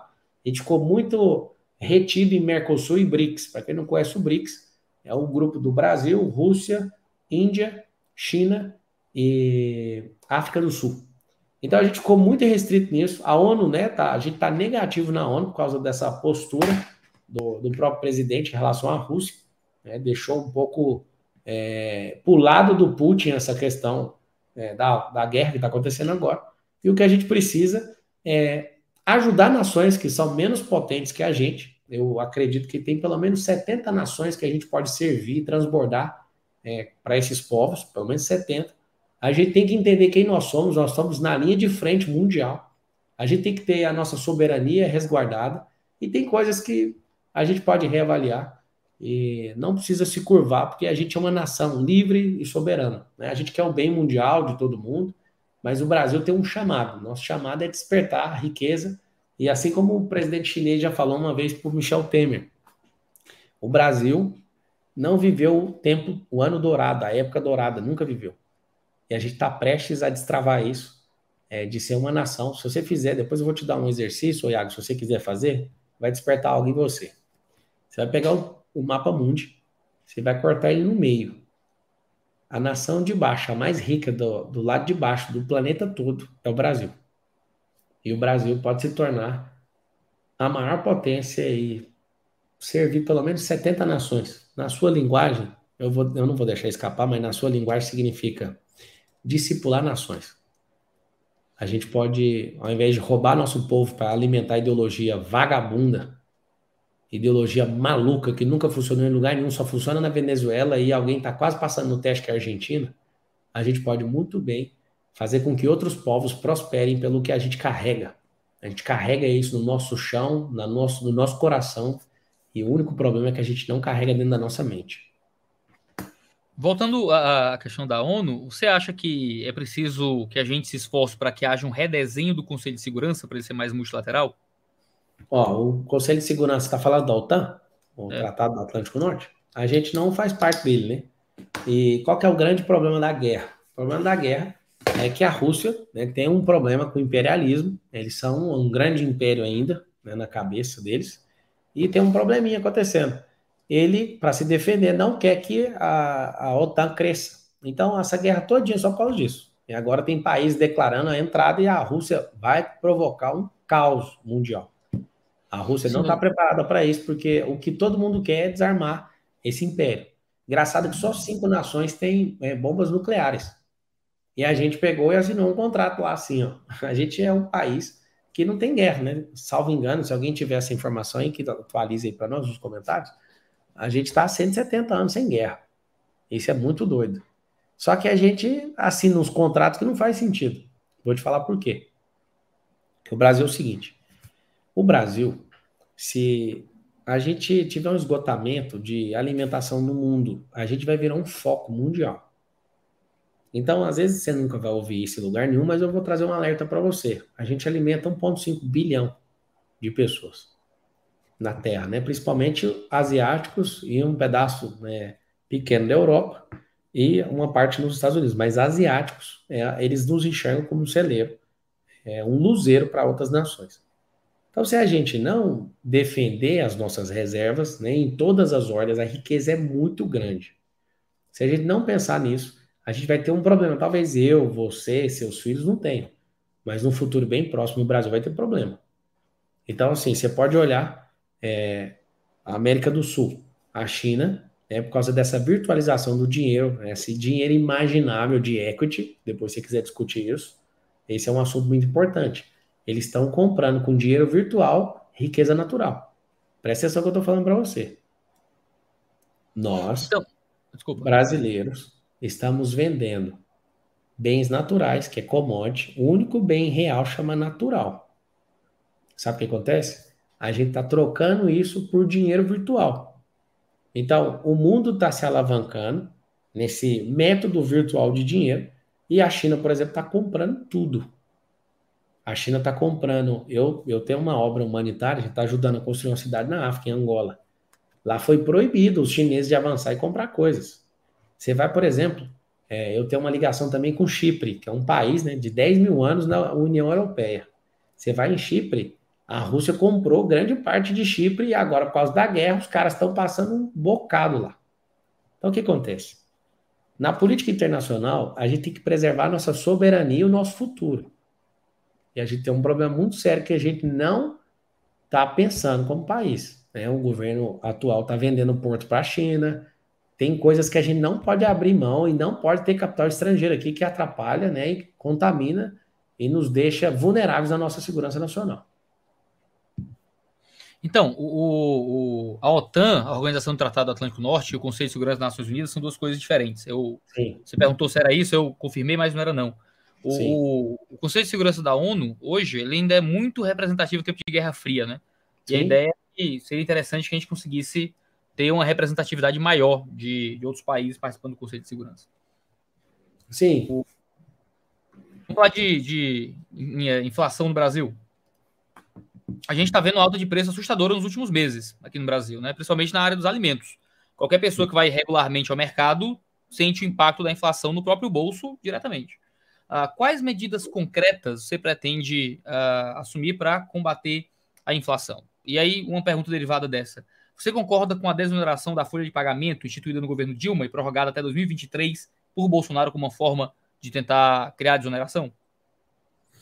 Olha, a primeira coisa que gente tem que fazer é tirar esse certificado de dois dígitos da inflação. O que, que é esses dois dígitos? É um certificado de incompetência. É, deve ser muito ruim você governar um país né, que depois de 1996 perdeu seu poder de compra. É bem, é bem alucinante para a pessoa. Talvez esse seja um dos, dos grandes momentos onde você vai ver alguém perder a cabeça e a eleição. O que acontece? A inflação é quando a gente começa a perder a produtividade, começa a diminuir a circulação de moeda e a gente começa a ter uma baixa esperança na classe produtiva e aí as pessoas começam a desesperar e aí ela para de produzir e quer encarecer os produtos. É só isso que acontece. Então, como é que faz para combater a inflação? A gente precisa pegar, alguns produtos estão impactando e o governo já está fazendo. O problema é que não resolve hoje, não resolve semana que vem. Ele pega alguns, alguns produtos que têm ajudado a travar, né, por exemplo, da cesta básica, o próprio combustível, né? Estão tentando aprovar lá o teto de 17% de ICMS, estão querendo cuidar da fazer intervenção igual a Dilma fazendo na Petrobras, para diminuir o preço do combustível toda, de toda forma. Por quê? Porque só uma explosãozinha de combustível fez o quê? Fez a, uma queda na produção do país. Só das pessoas não movimentarem, presta atenção na cadeia, vou falar só de combustível. Só de das pessoas falarem, agora eu vou ter que pensar melhor em sair, em gastar combustível, porque isso vai comprometer minha renda. As pessoas, elas deixam de comprar no shopping, elas deixam de é, trazer energia no posto de gasolina, elas deixam de arrumar carro, elas deixam de fazer um monte de coisas. Então, o que a gente tem que fazer é reinjetar energia na economia, aumentar a circulação de produtos, serviços e acesso e da moeda também. Então, o que acontece? O que a gente precisa, em primeiro lugar, hoje, é entender que a economia não é um jet ski. Então, pode fazer o que quiser. Vou te dar um exemplo. As pessoas é, que o parlamento acabou de aprovar lá o teto de 17% do ICMS. O que, que vai acontecer? Na hora que aprovar, os estados eles não vão baixar o preço do combustível. Eles vão fazer recomposição do markup. O que, é o markup? É a composição de preço. E aí vai ter o limitador, tem estado que está em 25%, 29% de ICMS. Vai pôr todo mundo de forma linear ainda vai ter que corrigir a perda, vai ter que tirar o dinheiro federal para corrigir a perda, porque vão entrar na justiça os governos. Isso não vai corrigir a inflação, o preço vai ficar lá em cima, vai ter uma queda de 5, 10 centavos, vai ser assustador. Mas pelo menos não vai poder mais subir de forma deliberada na, na, na instância estadual. Então o que acontece? A gente precisa é, de diminuir, sim, o impacto que tem em folha, a gente precisa de diminuir, enxugar o Estado, colocar a tecnologia e o que começou no governo Dilma, Dilma ela foi muito intervencionista e ela programou o Estado para ele ficar inchado, um Estado populista e alguém que está seguindo o mesmo caminho. A gente não precisa mais de populista, a gente não precisa de pessoas que é, vão continuar inchando o Estado. Então, hoje a gente tem 5% de, de funcionários públicos no país. O que, que a gente tem que fazer? A gente tem que parar de colocar a gente e criar uma forma, né? não é, ah, vamos demitir, não precisa disso. Nós precisamos fazer o país crescer, isso aumenta a demanda e a gente inclui isso com tecnologia. A gente precisa disso urgente no país. Então você não acha que a desoneração seria uma boa solução? É a solução que a gente tem para agora, mas ela não resolve. Ela não vai resolver o problema. Como é que você lida com, com o argumento do Ciro de que essa inflação não é de consumo, não é? E por isso não adiantaria subir a, a taxa básica de juros? Olha, a Selic, quando ela aumenta, ela agrada mais investidor do que qualquer uma pessoa da população. A Dilma, quando estava no governo, a taxa era dois dígitos, 15%. Eu, enquanto investidor, batia palma para a Dilma. Saudade né, da, da pujança que a gente tinha nos investimentos. Foi, chegou o Michel Temer, foi baixando, baixando, baixando, baixando. É o seguinte, não é só o consumo interno. O que resolve a importação é uma, o que resolve a, a questão da inflação é a gente aumentar a circulação, não só de produto, mas de serviço e de acesso, e fazer com que a, a moeda circule com mais energia e aumentar a oxigenação. É como se fosse um pulmão. Pensa que a, a economia está pegando Covid. Você vai atravessa aqui a fronteira com a Argentina, a Argentina está com, salvo engano, está com 50% de inflação. É um pouco mais que isso. Ou seja, perder a mão, a gente está perdendo a mão. Então, o que, que tem que fazer? O governo já fez, fez algumas coisas que vão ajudar na redução da inflação. Tá? Trocou quatro vezes o, o, o chefe da Petrobras. Ele está de todo jeito não tentando intervir, mas não tem como. Então, vai entrar sim num controle desse. É por isso que a gente tem que discutir, por exemplo, é, uma, um controle de inflação com essa Petrobras, que é uma empresa, e a gente vai discutir isso agora, é uma solução que vai atacar a inflação no país. Por exemplo, se você chegar num caminhoneiro agora e perguntar para ele o que está acontecendo, uai, eu estou recebendo menos dinheiro do que eu vou eu vou ganhar. Então, assim, é, o frete vai custar 10 mil, eu estou recebendo 7 mil por ele. Ou seja, acabou. Então não vai ter movimentação de mercadoria no país. Tem a mercadoria, foi produzido, foi plantado, só que a forma de escoar isso está travando o país. O que a gente tem que fazer? Olha para um país que dá certo. Né? Nos Estados Unidos, a gente tem uma, umas, algumas dezenas de empresas de petróleo. No Brasil, a gente tem a linda Petrobras. Vamos discutir isso para você entender que uma modificação em algo ajuda de modelo, no modelo de cascateamento a resolver o problema de inflação. Quando você sobe a gasolina, você fala, não é o consumo, mas se você baixar a gasolina, você ganha pujança, você ganha energia, volta a energia de novo para a economia. Então, vou dar um exemplo. Em 2030, as empresas do, auto, do setor automobilístico assinaram um documento que eles vão parar de produzir carros de, a combustão, né, combustível fóssil. A nossa Petrobras, ela já valeu o ápice dela, já foi a empresa mais valiosa de energia no mundo. Então ela começou a entrar em declínio, e esse declínio dela, ninguém segura mais, a não ser que ela seja líder de tecnologia e use nióbio, grafeno e não sei o quê, e vá para esse, esse segmento de bateria, por exemplo, de carro movido a eletricidade, mais rápido do que a gente imaginar, mas não vai acontecer isso. Tem oito anos para acontecer essa virada tecnológica na indústria automobilística. O que, que significa isso? A gente precisa negociar a Petrobras, quebrar o monopólio e não vender ela para um único grupo. A gente tem que quebrar ela para ter diversas empresas, para aumentar a competitividade e a gente deixar o, esse mar aberto de tecnologia para crescer absolutamente nas novas tecnologias, porque o fóssil vai ser descontinuado. E aí essa empresa ela está na nossa mão, a gente é dono dela como governo, né? Ela é uma empresa de economia mista, mas a maior parte das ações é do governo federal. Ela vai começar a despencar e nós vamos ter uma empresa que valia X, vai valer 10 vezes menos. Então, por isso que o governo está pedindo no TCU, né? Já conseguiu liberar a Eletrobras, né? o TCU aprovou a questão da privatização. Se a gente fizer isso e quebrar monopólio, a gente consegue aumentar a pujança da economia. O problema é que a gente fica nesse governo intervencionista governo vermelho que teve no país, ele criou 56 estatais, o Iaco. 56. E qual que é o lance de ter grandes estatais? Gigantismo. E aí todo mundo tem que comer farelo aqui, ó, na mão.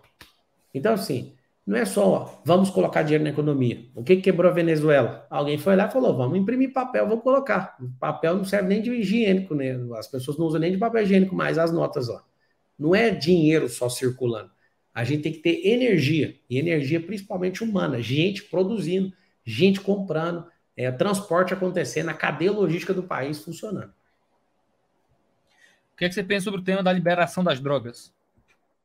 Elas já são liberadas, né, amigo? Qualquer lugar você consegue comprar. Você acha, então, que, elas, você acha que elas não são liberadas? Você pode comprar onde Liberadas não, estão vendidas ilegalmente. Elas são liberadas. Se você consegue achar, elas são liberadas. O Estado é incompetente em, em conseguir controlar isso, elas são liberadas. Você deve conseguir droga em qualquer lugar. Então, qual seria a sua postura como presidente dessa pauta? Libera oficialmente? Não, ela já é liberada. O que a gente precisa é discutir política pública. Só que ninguém tem coragem de discutir isso. A gente tem que olhar para outros países, por exemplo, como o Canadá, que tem funcionado bastante. Mas qual que é o nosso problema? A gente, antes de mexer com droga, tem um problema de fronteira. Tem 8 mil quilômetros de fronteira com outros países e a gente não cuida nem da fronteira. A gente tem um problema gigantesco, que é antes de questão de droga. Então, você falar assim, ó, vamos mexer aqui é, nas nossas fronteiras. É uma forma de você coibir a entrada de droga, porque vem do, do, todos os países da Mercosul, praticamente, vem droga para o nosso país. Então, a ideia é manter a política contra as drogas e a guerra contra as drogas no Brasil. Claro que tem que manter e a gente tem que repensar, né? Não. Vou te dar um exemplo. Tem 34 facções criminosas no Brasil hoje documentada, mapeada. E se a gente não tomar providência, daqui umas três eleições para presidente, quem vai pôr o presidente do país vai ser essas organizações. Os caras são um fenômeno. Olha o nome do crime: crime organizado. Então o que acontece? Se você for olhar para a produção do país, ah, vamos liberar as drogas. Não faz sentido. Porque uma simples maconha, ela destrói, ela é química, ela destrói parte do cérebro. Alguém fala assim, não destrói não, eu fumo. Você fica improdutivo, amigo, isso é um problema. O problema da, das drogas é que se você não discutir isso, né, tem uma parte que é da segurança pública, tem outra parte que é da saúde pública. Mas a gente perdeu essa guerra. Vou te dar um exemplo. Um, um garoto que quer usar droga, ele não tem grana. O que, que ele faz? Ele precisa sair do bairro dele, seja lá qual bairro que ele mora, ele não rouba lá no bairro dele, senão dá treta para ele. Então ele vai para outro lugar, ele arruma uma arma, não tem porte, não tem CAC, não tem posse, tem nada. Ele rouba uma arma ou pega uma arma emprestada de um outro cara, vai assaltar. Ele assalta o cidadão de bem, por quê? Porque sabe que o cara não tem arma. E aí ele vai lá, assalta o celular, pega um pix, sei lá o que, que ele pega, rouba o carro para passar ele para frente, pega o dinheiro, vende isso, né? ele faz outra pessoa cometer crime de receptação, que é artigo 180 do Código Penal, ele pega o dinheiro e vai na boca de fumo. Quando ele chega lá, ele compra a droga. Aí eu te faço uma pergunta, por que, que ele já não rouba lá na boca? Esse é um negócio que tem que pensar. Hã? Porque o pessoal da boca tá armada. Ah, então, por que, que você não usa arma? Por que, que eu não uso arma? Eu tenho minha arma. Você tem arma, Iago? Infelizmente, não. Você gostaria de ter? Com certeza. Poxa, eu vou passar um contato para você e nós vamos arrumar uma arma para você. Você é o primeiro cara que entrevista que tem coragem de falar que quer. E você tem seu direito, né? Uma senhora veio perguntar para mim. eu estava meio ocupado no mestrado, não deu tempo de fazer meu curso ainda, mas está tá na vida aí para frente, vou fazer em algum momento. Não, amigo, não dá desculpa não. Quem é boa desculpa não é boa mais nada. Vai que você precisa desse negócio. Não, não, Vai você, defender seu filhinho e sua esposa. Precisa eu tenho disso. um pé de cabra bem bom. Tem um pé de cabra bem bom ali, mas eu quero ah, não, uma coisa um pouco melhor depois. Precisa de. Teve uma entrevistadora do SBT, Iago, que falou assim para mim: É, mas você fala que é cristão e quer arma? Eu falei, coisa mais simples do mundo, tá lá no livro de Timóteo, é só se a senhora ler. Tá escrito assim, ó. Aquele que não defende os seus é pior do que aquele que perdeu a fé. Então, o senhor me deu a responsabilidade de cuidar dos meus filhos, da minha esposa, não há mão, o Estado é incompetente nisso. Então, quando você fala da droga, tem que falar da segurança pública, o artigo 144 da Constituição Federal. É dever do Estado defender o cidadão, é direito e responsabilidade de todos. O Estado não dá conta de defender a gente, ponto final. Não, vamos fazer política pública. Até você fazer, morreu todo mundo. Alguém fala assim: é, mas se é a favor de pena de morte, não precisa, já tem pena de morte no Brasil. Quando você olha, um cara chega na sua frente, você não dá o celular para ele, ele te mata. Ele aplicou pena de morte em você. Olha para você ver o jeito que tá. Você sabe o que que para um vagabundo com arma na mão, alguém mal intencionado, alguém realmente do mal com arma na mão? Só alguém com boas intenções com arma na mão. Você não para. Então, assim, não é só questão de droga. Eu poderia, como empresário, falar assim: não, vamos liberar as drogas e vamos cobrar imposto. Os caras da boca vai, vai vender mais barato. E aí, ó, o cara que vai vender cobrando imposto, o outro vai trazer que a gente não consegue arrumar as fronteiras, o cara de lá vai vender baratinho. Ou seja, é uma guerra que não funciona assim. A gente tem que começar a é, guardar nas entradas do país. Colocar a política pública para fazer crianças destravarem suas habilidades para eles não entrarem nesse crime. Quando uma pessoa entra no mundo das drogas, a maior parte deles é falta de assistência mesmo, de governança desse país. Falta de educação, de escolarização, de evangelização, de uma série de coisas, de profissionalização principalmente. Talvez um dia eu possa dizer para os meus amigos que o presidente do país me ofereceu uma arma. Achei, achei maravilhoso. Né? Achei ponto alto da conversa. Eu posso, eu posso te ajudar de virar presidente. Opa, excelente. Antes da gente ir para a última pergunta, eu guardei uma pergunta aqui um pouco mais polêmica para o final, porque eu não sei se você vai ficar bravo. Aí, aí eu, eu fui guardando para poder ter, ter a entrevista, né? Aí as perguntas mais difíceis eu vou deixando para o fim. Mas você se segure aí, tá? Porque a pergunta só vai ser difícil se ninguém nunca fez essa pergunta na vida, né? É, acho que fez, acho que fez. Mas assim, é que eu, eu tenho uma pequena tradição de entrevistar candidatos à presidência e, e, e, a conversa é muito boa e no final o pessoal fica meio bravo, sabe? Aí, aí Vamos sim. se você consegue tirar esse de mim, então. Não, não, não quero. Não é minha intenção tirar, certo? Mas é uma polêmica muito grande, as pessoas comentam muito sobre isso, eu quero poder uh, colocar isso em pauta também, porque se não perguntar, vão dizer, Iago covarde, não tocou no, no assunto polêmico e tal. A gente faz as perguntas e passa as perguntas do pessoal. Mas uma polêmica muito grande que envolve o seu nome como pré-candidato é o que eles dizem que é a sua condenação por furto qualificado. Sim. Né? Uh, segundo o Ministério Público Federal, isso é uma matéria do Metrópole, você era ligado diretamente a dois homens acusados de chefiar um bando. Segundo a investigação, disse também a Metrópole, você captava e-mails que seriam infectados com programas invasores e consertava os computadores usados pelos criminosos.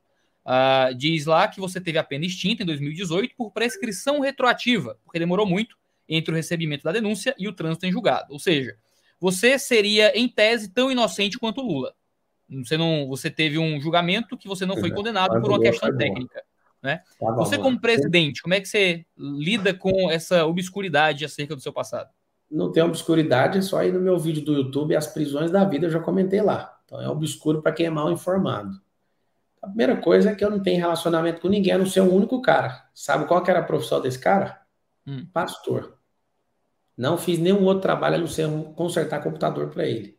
Fui processado por 13 anos e por 13 anos, eu primeiro usei advogado do Estado, que eu não tinha dinheiro para pagar. Depois ela falou: Isso aqui vai te dar cadeia, você vai ter que arrumar alguém para cuidar desse processo. Eu arrumei um cara, me cobrou dois mil reais e eu não consegui pagar o advogado, para você ter uma noção.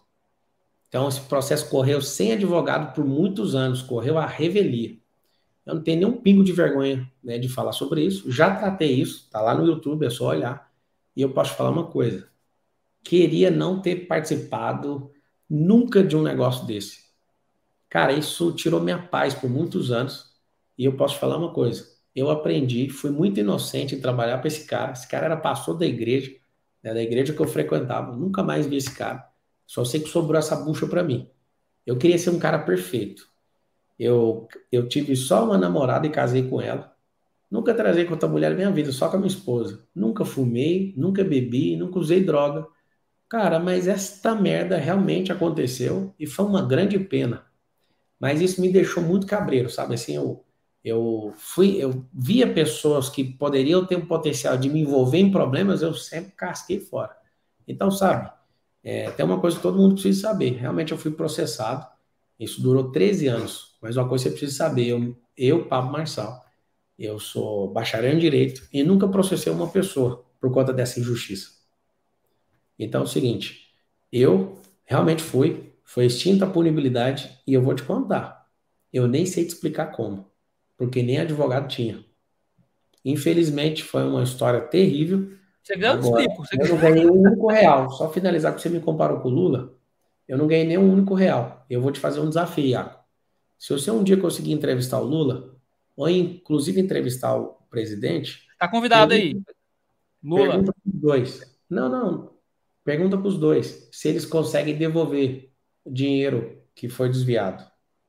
Se você achar dinheiro que eu peguei de alguém, que eu furtei, eu devolvo quatro vezes mais ou então eu paro até de fazer o que eu faço e vou trabalhar para essa pessoa. Só tem essa diferença.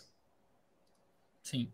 Por caso não, você não está acusado como o Lula foi de, de, roubos e coisas assim, né? Como, ah, como eu diria, tomar de, do dinheiro público, o que é que seja, né? A acusação era de você que você participava desse esquema, ah, não só que você arrumava os computadores, mas que você ajudava na captação de e-mails que seriam infectados. Pois então, eu estou te falando um fato. Você está falando de uma versão, é igual musical. O fato é, eu consertava os computadores quando eles paravam, eu ia lá nos lugares, consertava e virava as costas e embora. Não cumpria nada. Entendeu?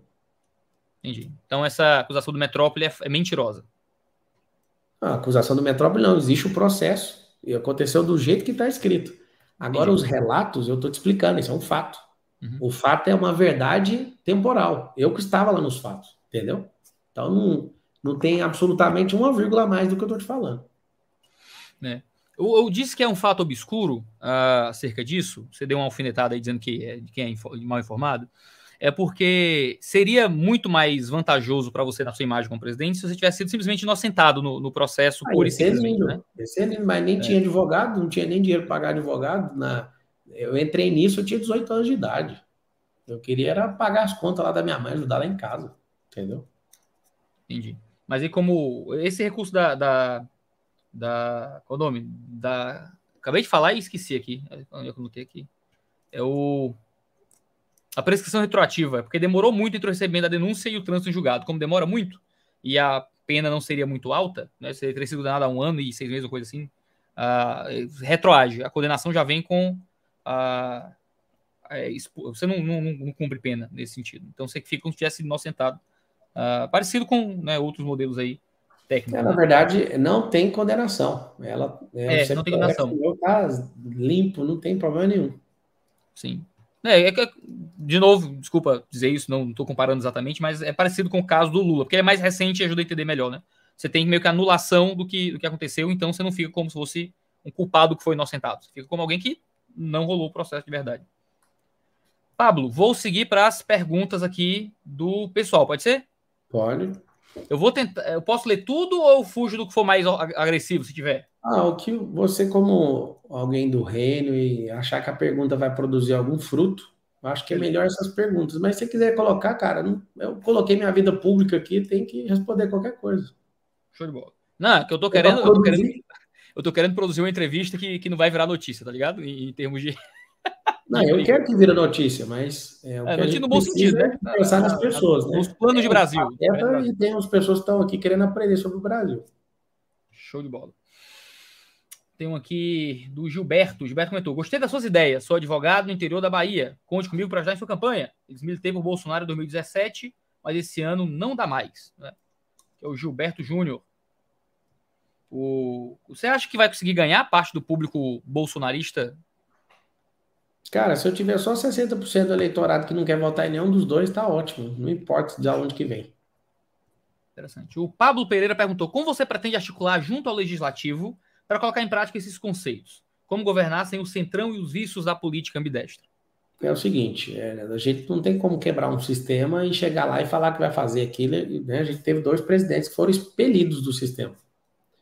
E aí a gente precisa vencer no dia 2 de outubro ou no dia 30 de outubro, o que a gente precisa fazer é conhecer esses deputados, é conhecer esses senadores. E amanhã, por exemplo, amanhã cedo eu vou estar no, no, lá em Brasília, inclusive quem quiser encontrar comigo aí, eu vou estar no parlamento, vou, eu vou estar lá a parte da manhã toda, eu estou indo toda semana, tem articulado, né? não adianta você é, querer fazer nada top-down no parlamento, o parlamento é sensível, nós temos 33 partidos políticos que a gente precisa sensibilizar eles, a gente precisa mostrar a pauta daquilo que a gente quer construir para a nação. O projeto de governo é só um trabalho daqueles de escola pública que ninguém vê, só dá a nota por fazer, mas na verdade a gente tem que sentar com a coisa simplificada, com a direção para esse país, e sentar com os caras e falar: e vocês querem o quê? O grupo 1 da bala, esse grupo de Bíblia, esse grupo de empreendedorismo, o que, que vocês querem? Vamos traçar a pauta e vamos criar um tracet, um traçado para o Brasil. Tem que fazer isso é antes de assumir. Então, é, o Brasil vencendo as eleições comigo, eu vou, não vai ter descanso, não vai parar nem um segundo, eu vou emendar e vou para cima, conhecer, fazer relacionamento. Se as pessoas conhecem você, o problema da cadeira, o Iago, é que a cadeira de presidente é uma cadeira que explode o ego da pessoa. A pessoa ela fica incontrolável. Você tem que continuar como um servidor. Vai lá, e serve os deputados, serve os, os senadores e constrói, né, constrói relacionamento com eles. Legal. Tem um aqui também interessante. Boa noite, Thiago e o Pablo. Chegando por aqui agora. Sou cristão desacreditado com política. Não sei quem é o Pablo. Será que ele convence, hein? Ah, ele mandou aqui mais no começo da live. Ah, esse é o público que você quer justamente alcançar, né? É o pessoal que está desacreditado. É, o pessoal que está desacreditado e gente que acha que não tem opção. Né? Tem gente que acha que acredita que tem uma opção que é um dos dois e vai escolher em cima da hora. Agora, é, eu quero é que o brasileiro seja sensibilizado e que a gente volte a amar o hino nacional, a bandeira nacional, a Constituição Federal. Inclusive, nos próximos 10 anos, não dá para a gente virar essa década sem ter uma nova Constituinte. Né? Você olha para a Constituição Federal americana, é uma Constituição Federal que qualquer um consegue decorar. Do Brasil é impossível estudar. Assim, abaixa aí agora que você vai ver. O PDF da Constituição Federal Americana é 13 páginas. Você olha para a Constituição Federal Brasileira, tem 498. Só isso. Um cara que fez um xingamento muito, muito rebuscado. Achei o xingamento tão rebuscado que eu vou ler. Uh, ele disse assim: ó, no Brasil temos uma tradição de líderes com temperamento estourado, que vivem de ofender jornalistas, brigar na rua, etc. Uh, aqui você está muito bonzinho mas esse seu temperamento estourado vai só continuar essa tradição brasileira. Eu sei fazer pergunta, não, eu não fico estourando temperamento. Se você me ver é, alguma vez subindo o tom é de forma intencional. Né? Eu não vou falar assim, ah, eu sou alguém que não vai expor energia, porque na hora que eu quero eu faço. Diferente de alguém que é descontrolado emocionalmente, eu não tenho esse problema. Isso aí eu já venci na minha adolescência.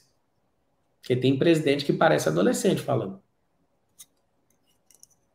Tem um aqui também que é um de alguém querendo que vocês talvez se explique aqui sobre uma polêmica recente. Ele colocou em caps lock. Então, se alguém colocar caps lock, imagina tá gritando. Disse: Se não provar. Não, tô tipo aquela, aquela sirenezinha assim, sabe? Meme de sirene.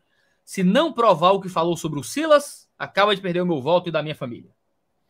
Tá bom, obrigado por não ter nem votado e ter tirado o voto, porque o voto é só no dia 2 de outubro. Obrigado por ficar sabendo sobre isso.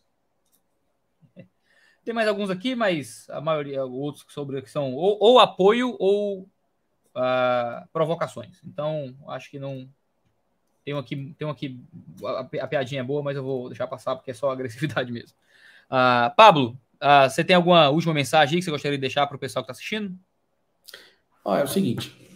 É, agradeço o espaço. Iago é gente boníssima. Sei que é muito bem intencionado. Eu acho que tem que fazer todo tipo de pergunta. Achei que você ia perguntar de cadeirante, de não sei o quê. Ah, não, é, essa perguntaram aqui, eu não quis ler, não. Eu, eu, eu segurei aqui porque foi meio. É, mas não tem nada, não tem nada proibido, né? Para quem é público, para quem realmente quer servir o país, eu acho que vai chegar uma hora que não vai ter o que falar. Eu gosto, né? Quando trazem esses assuntos, esses assuntos eles vão enchendo o saco bastante, mas depois vai ter que falar o quê? Vai ter que aceitar. Primeira ah, fase, o, eu sou uma piada ainda, né, no que eu estou fazendo. É, a, a, ideia do programa é, é, justamente, desculpa te interromper, essa é a primeira vez que eu estou interrompendo, eu acho, mas sim, a, a, ideia do programa é discutir o projeto de, de presidência, né? Você segue uma teologia e uma perspectiva religiosa muito oposta à minha em muitas coisas. Eu digo porque vi algumas coisas, vi as principais polêmicas, fui assistir algumas coisas, e assim, a gente está em, em, lugares um tanto diferentes no sentido, no sentido no cristianismo, digamos assim. Mas se eu for tratar isso aqui simplesmente como um ambiente para ficar expondo todas as polêmicas possíveis, como fazem às vezes até o galera que não é do, do mesmo círculo religioso, mas o, ah, o pessoal da montanha, o coach da montanha, ah, o Brasil vai vai levantar o Brasil igual levantou a cadeirante, essas, essas bobagens que o pessoal fica falando assim, uh, é por agressividade. Não dá para ouvir um plano de Brasil. Então, por isso que a ideia é deixar você falar, deixar você colocar seus pontos, uh, não ficar contrapondo tudo o tempo todo, tentar só forçar para a pergunta desenvolver um pouco mais, mas minha ideia não é, não é, antagonizar o entrevistado, porque se eu começar até a fazer isso demais, o entrevistado, os entrevistados nem vêm mais, né? A ideia é deixar falar, deixar falar e eu, eu acho que nisso eu sou muito bom, eu sei, eu sei calar a boca e deixar os outros falar, né? mas é isso que eu queria colocar, né? A ideia é justamente essa, eu não ia simplesmente ficar procurando as, a polêmica mais fácil para ficar antagonizando com você, o que é que seja. Não, não, é, não é o propósito disso aqui. Quem sabe em outro momento gente faz alguma coisa sobre isso mas não é, não é agora. Agora o plano é um projeto de Brasil, a gente quer ouvir o projeto de Brasil. Tá? Desculpa te, te interromper. É para finalizar? Sim, sim. É o seguinte, obrigado por vocês terem deixado os ouvidos abertos. É, por mais que você seja uma pessoa revoltada, dificilmente você vai ouvir gente falando verdades, alguém que está preparado para o diálogo, alguém que nunca sentou numa cadeira política, mas já faz política privada, né? A gente vai levar isso para o próximo nível que é política pública. É, minha intenção de todos vocês que estão assistindo, vocês que gostam principalmente de é, zoar, de lacrar, por que, que você não enfia essa carinha sua na política? A gente precisa de reforço na política. Né? Você falou que a gente tem, a gente não se encontra né, na, nas discussões teológicas, mas no fundamento de fé a gente pensa a mesma coisa. É que a gente é cristocêntrico, a gente gosta de cada um ter uma definição de mil coisas, essas mil coisas não vão levar a gente para lugar nenhum. Então, sim, eu agradeço a entrevista, sua ponderância. Eu acredito que é, você não foi um inquisitor aqui, mas se fosse também ia ser muito bem-vindo. Vocês que vão votar no Bolsonaro, continuem nisso. Acho que vocês têm que continuar nessa energia. Vocês que vão votar no Lula, votem no Lula. Vocês vão votar no Ciro. Vocês que não vão votar em ninguém, não aperta o branco, não aperta o nulo. É hora de vocês discutirem o Brasil.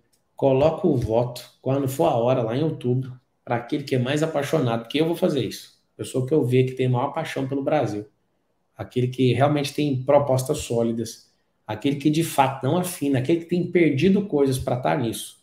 Essas pessoas merecem a atenção de vocês. E eu quero fazer só uma reflexão. Se o Brasil ele for uma jovem e ela for filha sua, você vai levar ela para o casamento. Ela é uma jovem senhorita e você tem a oportunidade de colocar ela dá a mão dela e você pode ajudar ela, né? Porque você é um pai que instruiu, você não vai largar ela na chapada. Você pode dar ela por um cara cachaceiro, vagabundo, um cara que comprovadamente não ama ela, mas usa todo o dinheiro que ela tem para dar para ideologias de outro país. Isso é comprovado. O outro que você pode dar a mão da sua filha, né? você pode ajudar ela a ter uma vida feliz, é alguém que tem perfil de adolescente, desequilibrado emocionalmente, mão pesada com ela. Alguém que é irritante, alguém que é grosseiro com ela. Talvez você pode escolher essa possibilidade. Ou o terceiro, o terceiro é alguém apaixonado, que tem coragem de tomar prejuízos para ficar com ela, né, para servir ela. Essa é sua filha. Você escolhe em quem você vai dar a mão. Eu sei que está muito chato, parece que o Brasil foi condenado, né? Nós somos condenados a ter que escolher um dos dois. E aí coloca aí a hashtag assim, ó, chega desses dois. Qual que é o problema? A gente não está condenado a escolher nem Lula nem Bolsonaro. A gente pode olhar o Dávila, a gente pode olhar é, a Simone Tebet, a gente pode é, ver o Janones, a gente a gente tem pessoas, Luciano Bivar vai lançar a candidatura dele agora, do União. A gente não pode ter ciúme de pessoas, nem de ideias, a gente tem que fazer uma proposta diferente para o Brasil. Então, assim, aos que achavam que eu estava com marketagem, estão errados. Os que achavam que eu estava de brincadeira também estão errados. Eu quero que vocês ponham na cabeça. O Iago também é vendedor de curso e de livro. Meu público é um dos mais qualificados do país. Eu não precisaria atrair gente que não tem qualificação para as coisas que eu faço. Eu espero que o Brasil vença essa eleição e eu não precise vender curso nunca mais. Eu quero é mudar o curso dessa nação. Então eu sou o candidato mais jovem, o que tem mais energia, o que sabe construir riqueza. Talvez você fica tirando sarro com a minha cara, você não sabe o conglomerado empresarial que eu tenho, é, o valor de sim equity em VGV você não sabe, né, que ultrapassa 10 dígitos, que é casa de bilhão. Talvez você não me respeita. E você nem precisa me respeitar, você só precisa se informar. E quando você informar que tem alguém que está deixando um lifestyle e rebaixando para ser líder de uma nação, porque isso para mim chama rebaixamento. Eu estou com meu coração aberto, eu aceito toda a patota que vocês têm falado sobre mim. Eu queria ser um cara perfeito, mas não consigo. E eu vou contar um segredo para vocês: vocês nunca vão achar um cara perfeito para ser presidente. Tem que ser louco. Tem que ser alguém apaixonado.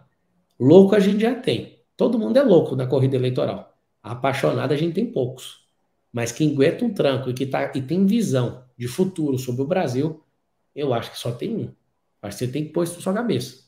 Eu não estou com projeto político, partidário, nem de poder. Eu já tenho poder. Eu não preciso mais você está fazendo. Estou fazendo isso para arrumar confusão, se for. Então, assim, essa é a minha última declaração. Iago, continue prosperando. Continue tendo mais filhos, o Brasil precisa disso. Que você é, possa prosperar em tudo, que as pessoas que sigam você possam te ouvir. E tamo junto, até depois do fim. Show de bola. Uh, tradicionalmente, uh, eu faço uma oração ao final. É a mesma oração por todo mundo, tá? Uh, que eu faço por todos os pré-candidatos. Eu vou fazer com você também, se puder me acompanhar aí nessa palavra de oração. e o público estiver ouvindo, por favor, também. A gente vai orar junto para encerrar essa live. Seu Deus, obrigado por esse tempo que o Senhor nos deu, para a gente conhecer as propostas do Paulo Marçal, conhecer o plano dele de governo. Senhor, Amém. se for a tua vontade que ele seja eleito, e se for o teu plano nos dá-lo como presidente, que ele possa servir para o bem da nação, que ele haja de forma a abençoar a vida do teu povo, que o Brasil cresça, prospere, que ele nos governe com justiça, com justiça, de acordo com tua boa mão se ele for um mau presidente, se ele for eleito, e se suas obras não representarem as intenções que ele expõe aqui com seu discurso, que as maldições bíblicas sobre os maus governantes caiam sobre ele.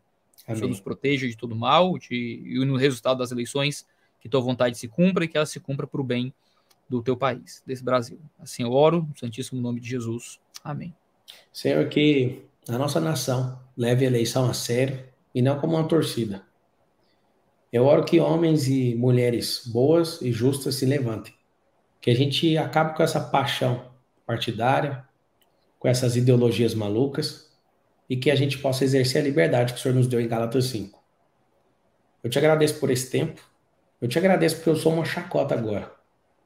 Mas eu não vou desistir desse país. Eu creio que nessa hora se levanta pessoas para segurar nessa corda que os homens e mulheres de Deus dessa nação, católicos, evangélicos, espíritas, gente que não segue religião, mas que conecta direto na fonte, que conhece o Senhor face a face, que essas pessoas se levantem e que a gente não deixe nunca mais ter esse descaso na governança desse país. E que se não for eu, Pai, eu te peço por tudo que é mais sagrado, pelos meus filhos, pela minha salvação. Se o Senhor arrumar alguém mais apaixonado que eu nessa missão, eu dou minha vida para apoiar essa pessoa. Eu quebro todo o laço maligno, toda perseguição que tenta destruir aquilo que o Senhor deu para essa nação. E eu me coloco como uma pessoa que vai proteger essa nação. Eu te agradeço pela vida do Iago, pela vida dos que estão assistindo até agora. Obrigado, Deus, porque eu sinto o cheiro, eu sinto o ar de uma nova estação do Brasil. Eu vejo que é tempo de prosperar e o ciúme, o ego, a arrogância vai cair nessa nação. Vão se levantar homens justos e mulheres justas em todos os estados, em todos os 5.570 municípios dessa nação. Esse é um tempo de governar. Cada brasileiro vai governar nessa nação. Eu acredito nisso de verdade. Eu empenho minha vida nisso. Já não mando na minha vida, eu estou a serviço do meu país. Meu objetivo maior é servir outras vidas. E que se eu tiver de brincadeira, que o Senhor me abata. Que se eu tiver com intenção errada com essa nação, que o Senhor me tire disso. Se eu tiver, ó Deus, se eu quiser isso para benefício próprio, Deus, que o Senhor abata todas as minhas intenções. E eu coloco agora como um servo. Eu estou pronto para servir essa nação e eu te agradeço pela oportunidade, te agradeço por esse chamado e o Brasil precisa de ajuda. E eu estou pronto para isso. Eu não sou o salvador, o Senhor já nos salvou, mas eu sou um dos brasileiros que não desiste nunca, que vai levantar mais brasileiros para essa obra desse país continuar, para o chamado brasileiro continuar sendo prosperado, ele continuar invadindo outras nações e a gente levantar líderes nessas outras nações que vão acompanhar esse país. Venha o teu reino, Maranata, hora vem, Senhor Jesus. Amém. Obrigado, Pablo. Obrigado a todos que nos ouviram até aqui e até o próximo episódio aqui no Em Cima do Muro. Tchau, tchau. Até já.